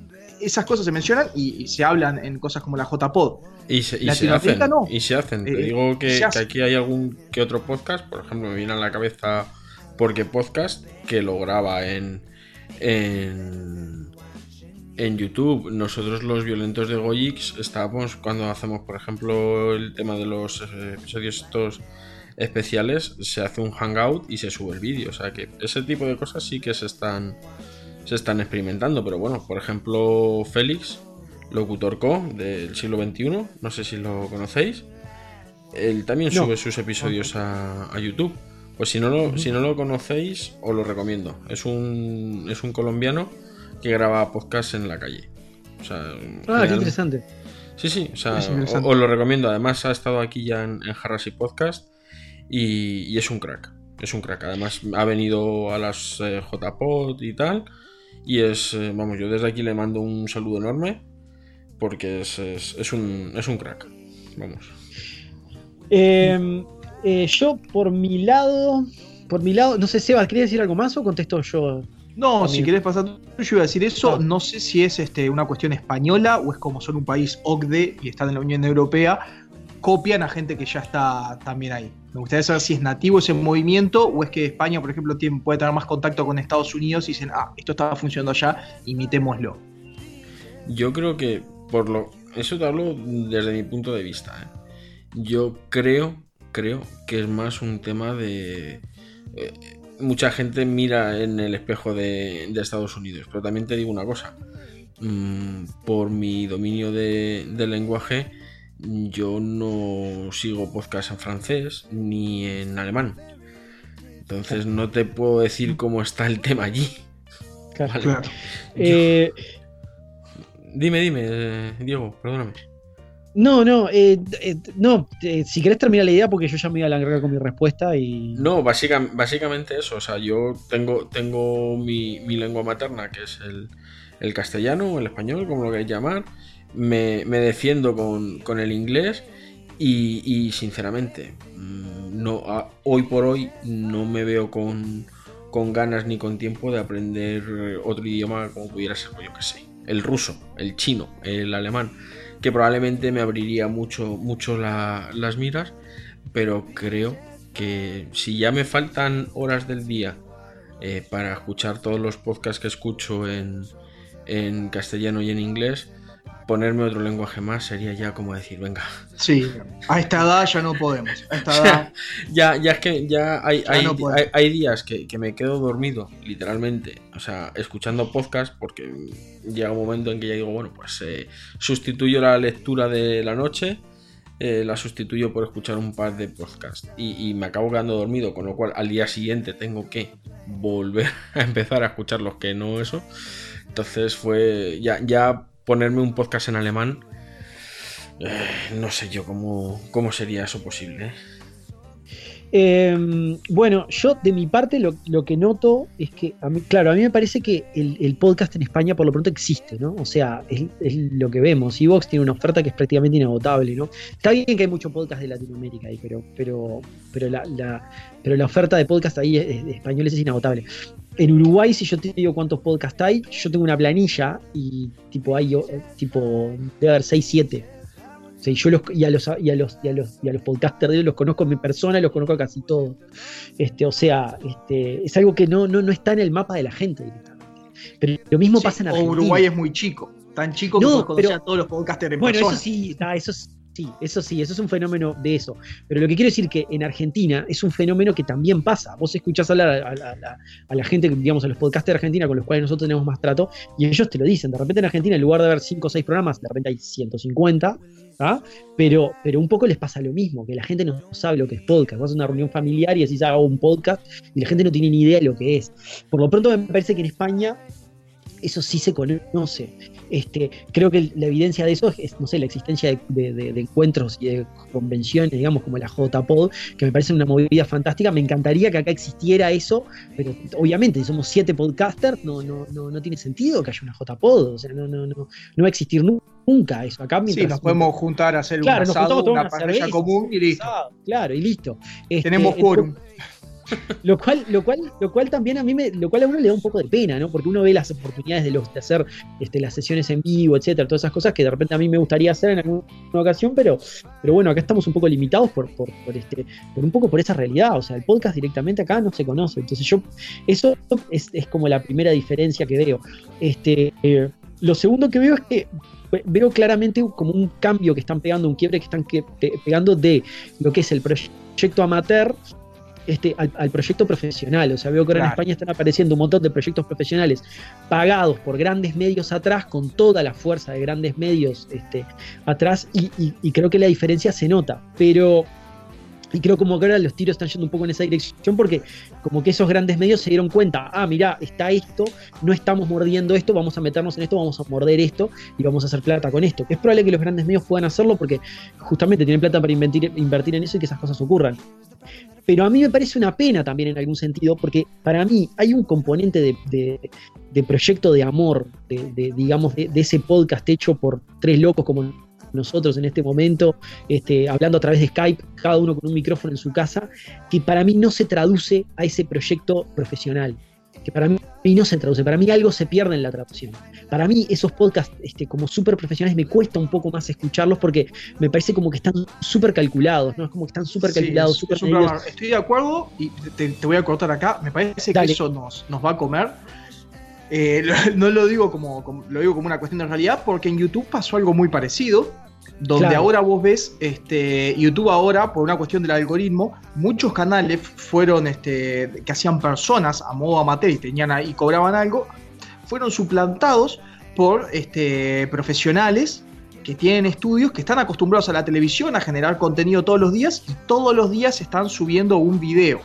Todos los días están subiendo una reseña, todos los días están subiendo un top eh, 10, lo que sea. Entonces tienen esa costumbre, tienen los equipos y, te desplazan al, al, al amateur, al casual.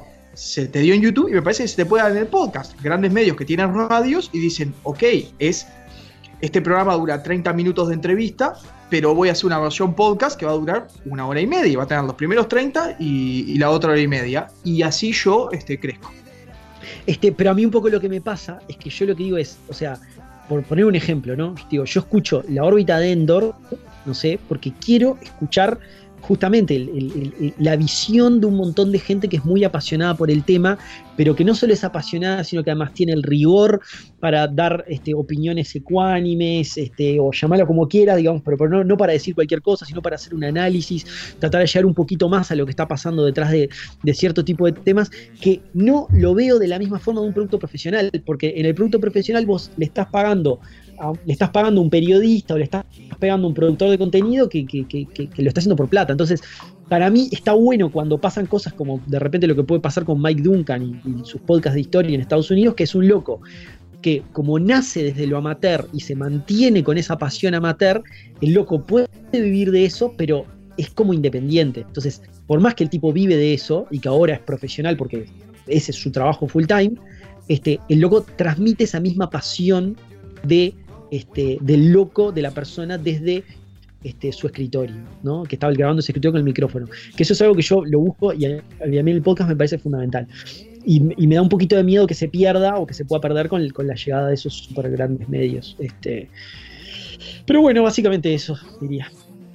Diego, Seba, ¿qué tipo de, de podcast escucháis vosotros? Si ahora os cogiéramos vuestros podcatchers, porque deduzco que, que los escucháis en, algún tipo de, de podcatcher, ¿qué, qué podcast eh, encontraríamos? ¿Solamente de historia, de ciencia, en español, en inglés, de España, de Latinoamérica? Eh, español, inglés, podcast amigos, eh, más que nada temas nerds, historia bastante, alguno medio popurrí Eh, de economía alguno, pero me pasa que hay podcasts que me encantan en cuanto al nivel de desarrollo y profundidad que hacen sobre un tema, pero eso me implica que les debo prestar atención y hay veces que uno se puede poner un podcast mientras está jugando un juego o está haciendo algo. Entonces, si uno escucha la opinión de, de alguien que siente como, como, como un conocido, como un amigo de una película, no sé, Deadpool 2, y está escuchando eso, como que uno puede estar cortando ahí sus, este, eh, sus pimientos y sus cosas para preparar la comida. Cuando hablan de un tema profundo, como que cuesta más estar haciendo otra actividad. Entonces a veces los podcasts que más me gusta parece que los escuchara menos que los que son de un consumo más sencillo. Pero habría de, te diría esas categorías. ¿Y Es algún porque estoy viendo título? mismo acá. Uy, los tengo todos. Tengo La Manija Podcast, un podcast de meditación, 10% Happier, estoy escuchando. Hardcore History, de Dan Carlin, creo que es famosísimo. Balance Negativo, mira, estoy escuchando también. Econ Talk, eh, Freakonomics, uno de la BBC, Gamescoop, de la gente de IGN. eh, el podcast de Gilbert Gottfried, también tengo en, mi lista de iTunes, por ejemplo, que está bueno, habla con gente vieja y está bueno antes que se mueran. Los recomiendo porque después toda la gente que invita tienen como 85 años, están bárbaros, pero se van a morir en cualquier momento. Discúlpame, qué buen título para, para un podcast, eh, justamente ese, ¿no? Este, un podcast donde hablamos con gente vieja antes de que se muera. Me, me parece Sí, un sí. gran título. Él hace el chiste, como Gottfried es tan viejo, hace los chistes de eso y la gente se suma. Y sí, le entrevistaron a Adam West y se murió. Ya tienen varios muertos, ¿eh? Mata bastante gente este podcast. Y, Bien. y además un, un título muy políticamente correcto. Eso sí que es Dragon Ball hilarante. Este. Tengo, por ejemplo, Histocast, Extra Hist- History Extra, que es el de la revista esta de la BBC. Ahí te- tengo, mira, dos, este, dos podcasts de entrevistas, este, jugando con los abuelos. Lo tengo que lo escucho, que habla más que nada de juegos de mesa, pero me interesa. Like a vos, Mambrú fue a la guerra, lleno de dudas. Market Foolery, hablando de negocios. Este, Master in Business, me encanta Master in Business. A veces hace entrevistas súper este, profundas con gente que, sabe muchísimo del tema de negocios. Este es un ejemplo de lo que me parece que va a venir en el podcast y que tiemblo. Lo hace una persona muy apasionada, se llama es una persona con- con su influencia, escribe una columna en Bloomberg y él tiene un programa en Bloomberg Radio, que es una radio de Bloomberg, que es este, lo conocen Michael Bloomberg, fue alcalde de Nueva York, un tipo millonario, es el que tiene las consolas Bloomberg, es ese, tiene una radio también y hacen como en los programas de mañana, los jueves, un día así, como unas entrevistas de 30 minutos a, gente eh, influyente en, su ambiente. Y tienen esos 30 minutos viendo radio mañanera, pero los programas son de una hora y media y después tienen una parte mucho más extensa, mucho más profunda que está en el formato de podcast. Yo temo que parte del futuro venga así, gente de los medios eh, que pueden ser o no apasionados, Diego dice que son profesionales, este, que son pagos, pero puede haber gente que genuinamente le, interesa trabajar y, sabe del tema. Y me parece que puede haber un miedo ahí de cómo es el futuro del podcast, que sea así. Que venga Bloomberg, este, si viene Bloomberg y nos paga a nosotros, encantado. Pero que venga, ¿no? Alguien de la BBC, por ejemplo, y diga, ah, yo tengo que bancar mi revista de historia, como es el caso, y Extra History de la BBC se coma todo los podcasts de historia porque tienen un apoyo detrás que no tenemos. O sea, todos los televisores en Inglaterra pagan un impuesto y eso va a la BBC. Tienen mucho más recursos de lo que puedo tener yo. Y después de ciencia, también tengo Nature, por ejemplo. Nature lo sigo, siempre me gusta ir a los complicados. Startup Radio, uno Startup. Así que de todo. Skeptics Guide to the Universe. Ese creo que fue el podcast más viejo que sigo siguiendo hace más tiempo. Ya, ve- veo que tú también eres de los que te faltan horas a lo largo del día para escuchar podcast. Sí. Estoy atrasado 32 episodios en el de Sam Harris. Bueno, yo- 32. Yo, yo el Sí, otro día, el otro día conseguí, conseguí eh, quedarme a cero en, en uno de, en, uso varios podcatchers para ir probando y, ver cómo se ven las cosas en, en distintos y, el otro día, vamos, me dio un vuelco el corazón cuando conseguí quedarme a cero en, en uno de ellos. En el otro todavía llevo 50 y pico de retraso. Así que Y por ahí hay podcasts que eh, sigo que me pueden interesar, algunos de entrevistas, y va mucho, por ejemplo, en el entrevistado. Eh, me imagino que a ti te pasa, porque con Harvard Podcast eh, tenés entrevistados, que hay programas que te mueven más que otros, y eso puede influir en el entrevistado. Seguramente eh, yo hago eso. En estos programas que siempre son a veces este, entrevistas, dependiendo del interés que me lleve el invitado, si lo escucho o no. Yo me acojo a la quinta enmienda. Los- Sí. En- bueno, pero puede pasar. En los temáticos, eh, si uno sigue un programa de ciencia como sigo yo, por ejemplo, el, el de Nature o Naked Scientist, los dos son en inglés en este caso. Hablan de temas que van saliendo en la semana como que uno los, los debe escuchar siempre. O uno de videojuegos, más o menos, habla de lo que está pasando.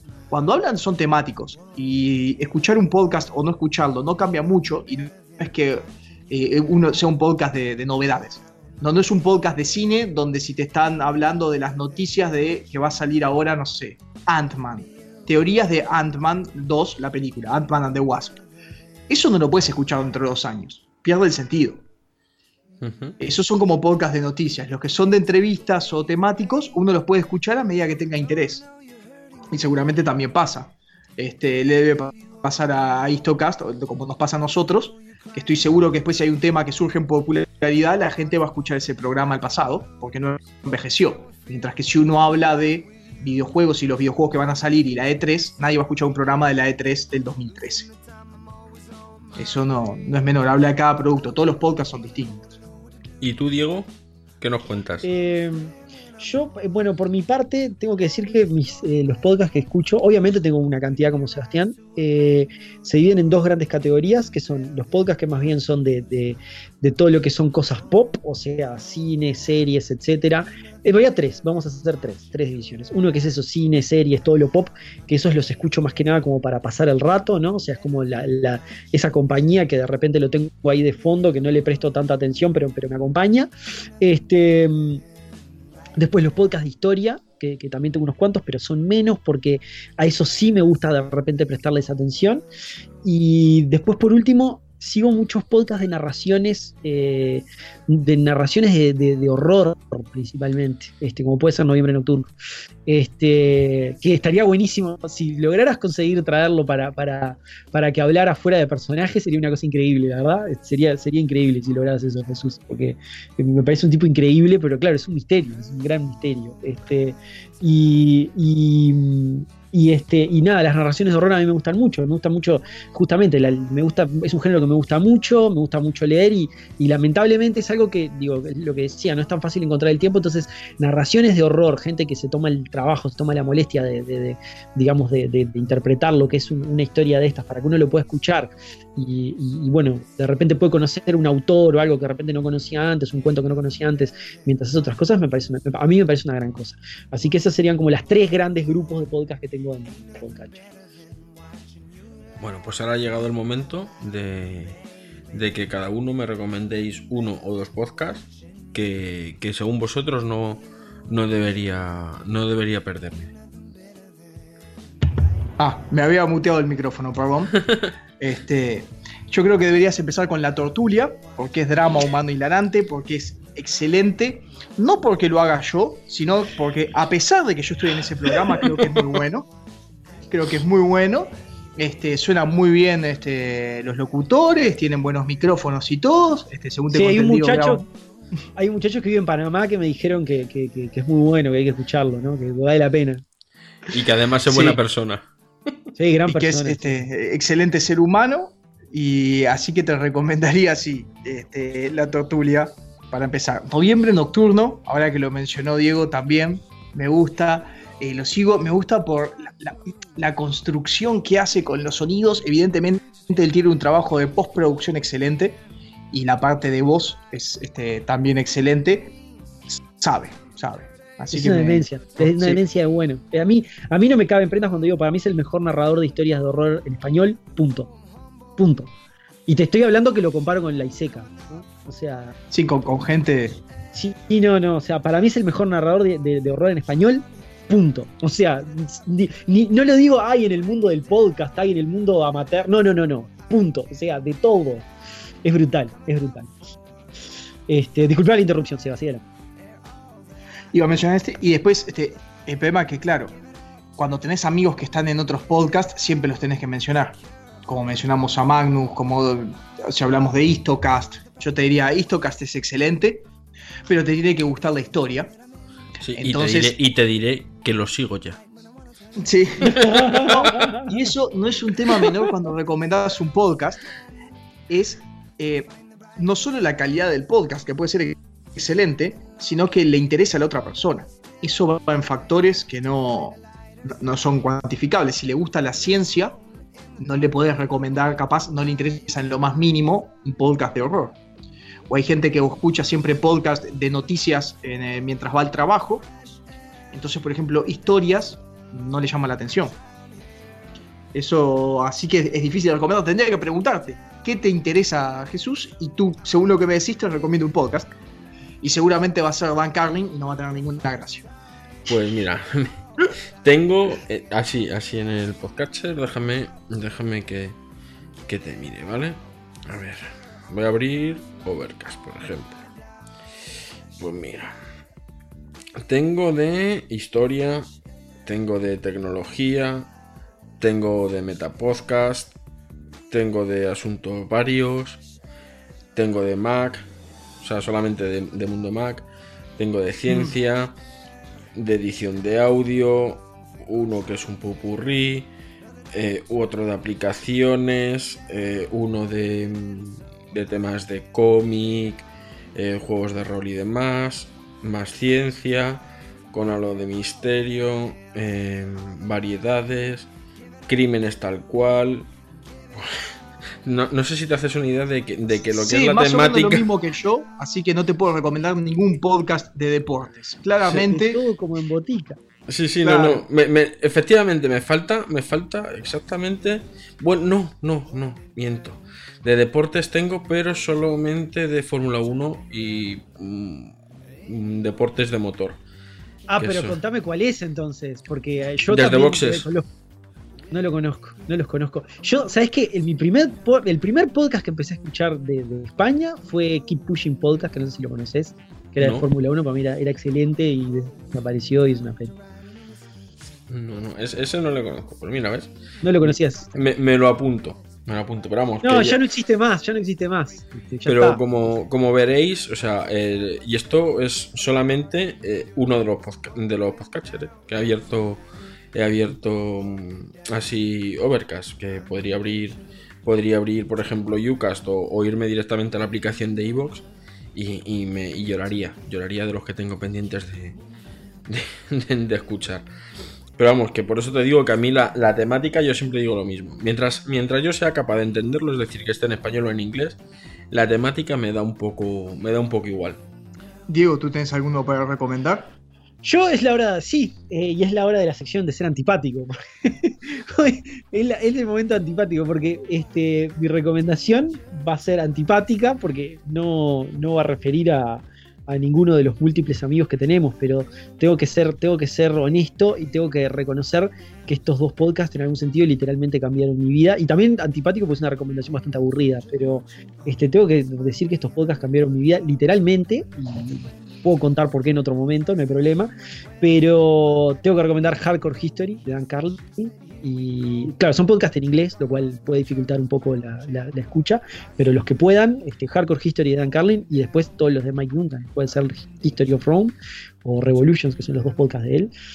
Este, para mí son increíbles y en el mundo de lo que es podcast de historia, no, no, no, no- en inglés o en español, no, no, no hay nada que se arrime a, ese nivel. Están totalmente despegados, pero totalmente despegados. Es impresionante. Este, así que, así que bueno, esos dos. Y por eso digo que, es, el momento, antipático del día, pero bueno.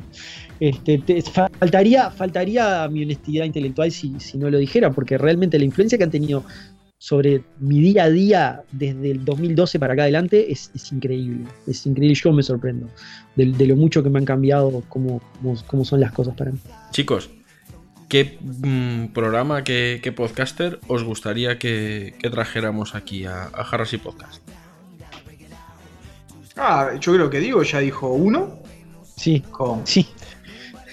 con- Enfatizo, subrayo, noviembre nocturno. Si logras traer a noviembre nocturno, Jesús, ya está. Pero fuera del personaje, no que tengas que decir este, Claro, ahora hablamos fuera- con noviembre nocturno moviendo la tabla Ouija, que el otro lado se escuche, ¿viste? Claro, que nos cuente quién es, que no sabemos. que. Claro, que no sabemos quién es. Mientras escuches, si no, mátalos a todos. ¿Y tú, Seba? No, estaba pensando en ese, porque estoy pensando luego qué podcast de, de España escucho. La verdad, escucho. Me, me- viendo el feed, escucho Histocast. Este. Y no se me ocurre, me agarraste de sorpresa. Perdón. Tendría que haber inventado algo, claro. Te- Tengo que, tengo que, te, te- te- te interrumpo, Seba, para decir que creo que un gran faltante, capaz, capaz que yo no lo vi, capaz que ya lo entrevistaste y no lo vi, pero creo que un gran faltante de acá es la órbita de Endor. No, es verdad, es verdad. Le falta, está, falta en la lista. Es verdad que, que falta en, en la lista. Que la órbita de Endor yo no lo escucho porque son como cuatro horas hablando de Star Wars. Es demasiado Star Wars para mí. Demasiado. No, pero, hablan de estás- todo, pero eso es que de solamente has escuchado los programas cortos. Claro, los de Star Wars. Sí, sí, sí, sí, sí, claro, tienes razón. Tienes razón. Tiene toda la razón. del mundo. Igual no te hagas el coso, Jesús, que Istoca no se queda atrás. Vamos. Bueno, también, también. Hemos hecho alguno. Eh, además, eh, bueno, no, el, de, el de Vietnam con Coronel Kurz estaba. No sé si está rondando las 8 o las 9 horas. O sea que sí que es verdad que hay algún algún que otro programa de, de Istocas que, que se, nos ha, se nos ha ido la mano. ya salten, eh, salten al formato de audiolibro y vayan a Audible en vez de a iVoox. Ya. Nueve horas, para mí es un trabajo increíble. Es, es un audiolibro, casi que podrías agarrar ese guion y publicarlo. Sabéis, sabéis, bueno, lo hemos contado más de una vez y, y en, en la, en la entrevista que, el episodio que hicimos con, con Istocas, que estuvo, estuvieron aquí Goyo, David y demás, eh, lo hemos contado, que al principio, cuando grabábamos, teníamos miedo de, de llegar a las dos horas. De hecho, Sí, Goyo sí. nos decía, no lleguemos a las dos horas, que Ivos Sí, nos corta, sí. que... Sí, sí, sí, sí, sí. sí. Tal cual. Y ahora dos horas es como... ¿Y el resto dónde está? Y el resto, tal cual. Bueno, chicos, pues después de, de tener uno de los programas, yo creo que más, más largos de, de Jarras y Podcast, va llegando la, la hora de, ir cerrando el, chiringuito. Y, y no sin antes, eh, bueno, que nos deis vuestros vuestros métodos de, de contacto, donde, donde pueden localizaros la, la gente, todos aquellos que todavía no, no os sigan. Y bueno, pues eso, vuestro blog, vuestro Twitter, la, la plataforma para que podamos aparcaros los, los camiones de, de dólares en, en la puerta a través de vuestros episodios premium y demás. Bueno, nuestro blog es en tortuliapodcast.wordpress.com. Ahí este, pueden encontrar vínculos a todos lados. Nos pueden encontrar en Spotify, por ejemplo, o en YouTube. Si ponen Tortulia Podcast en YouTube, también estamos en YouTube. Estamos subiendo solo los audios, pero es una manera fácil de, escuchar el podcast y siempre lo agregamos ahí como Spotify para la gente que no escucha podcast. Porque son, son accesibles, no hay que usar un podcatcher o una aplicación este, ni nada nada de esas cosas. Y nos pueden encontrar en prácticamente todas las redes de podcast, este, sin ningún Enfaticemos Evox, enfaticemos, Enfaticemos Evox, y nuestras redes sociales que son este, facebook.com barra tortulia podcast y tortulia podcast en eh, Twitter. Twitter. También. Exacto.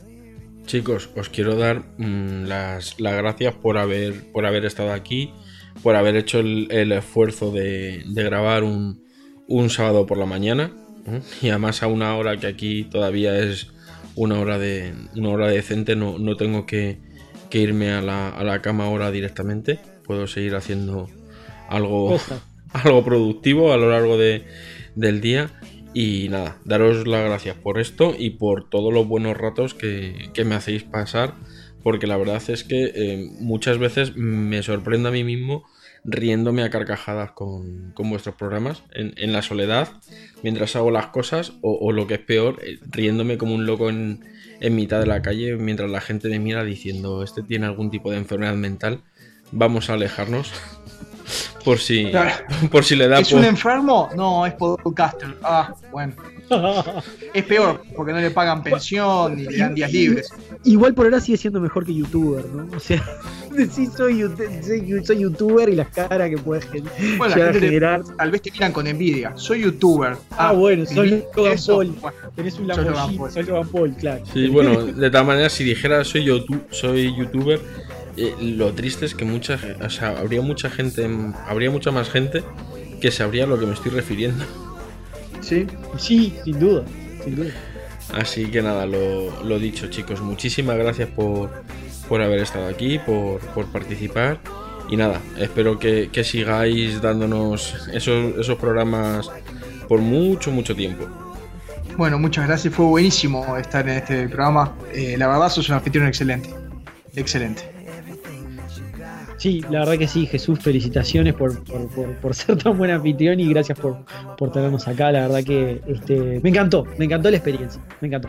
Y a nosotros ya sabéis que podéis encontrarnos en Twitter como arroba haripod, en www.harrasypodcast.com, en TuneIn, Evox, eh, Apple Podcast, en cualquier sitio donde podamos colgar un feed, ahí estaremos. Adiós.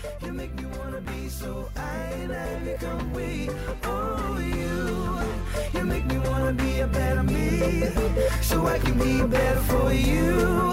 You make me wanna be so I and I become. Had a thought that I forgot, now it's coming back to me. It's plain to see.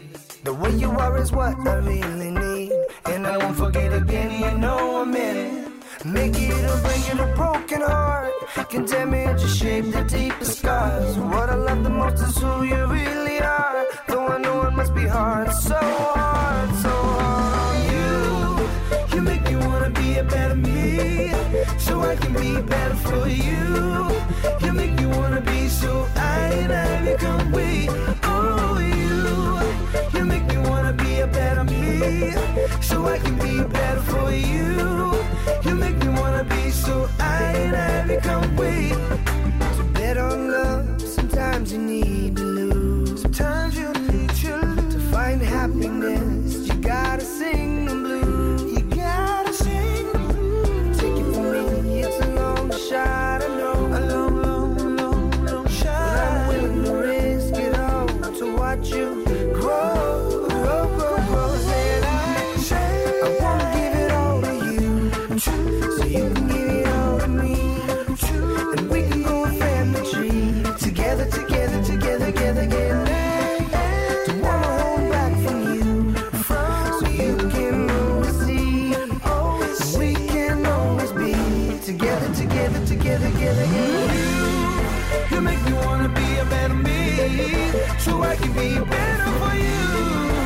make me wanna be so I and I become we.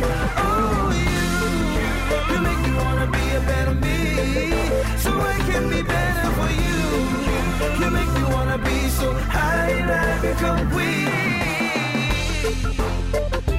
Yeah, yeah. So I can be better. So I can be better for you. So I can be better. So I can be better. So I, can be better. So I can be better. So I can be better.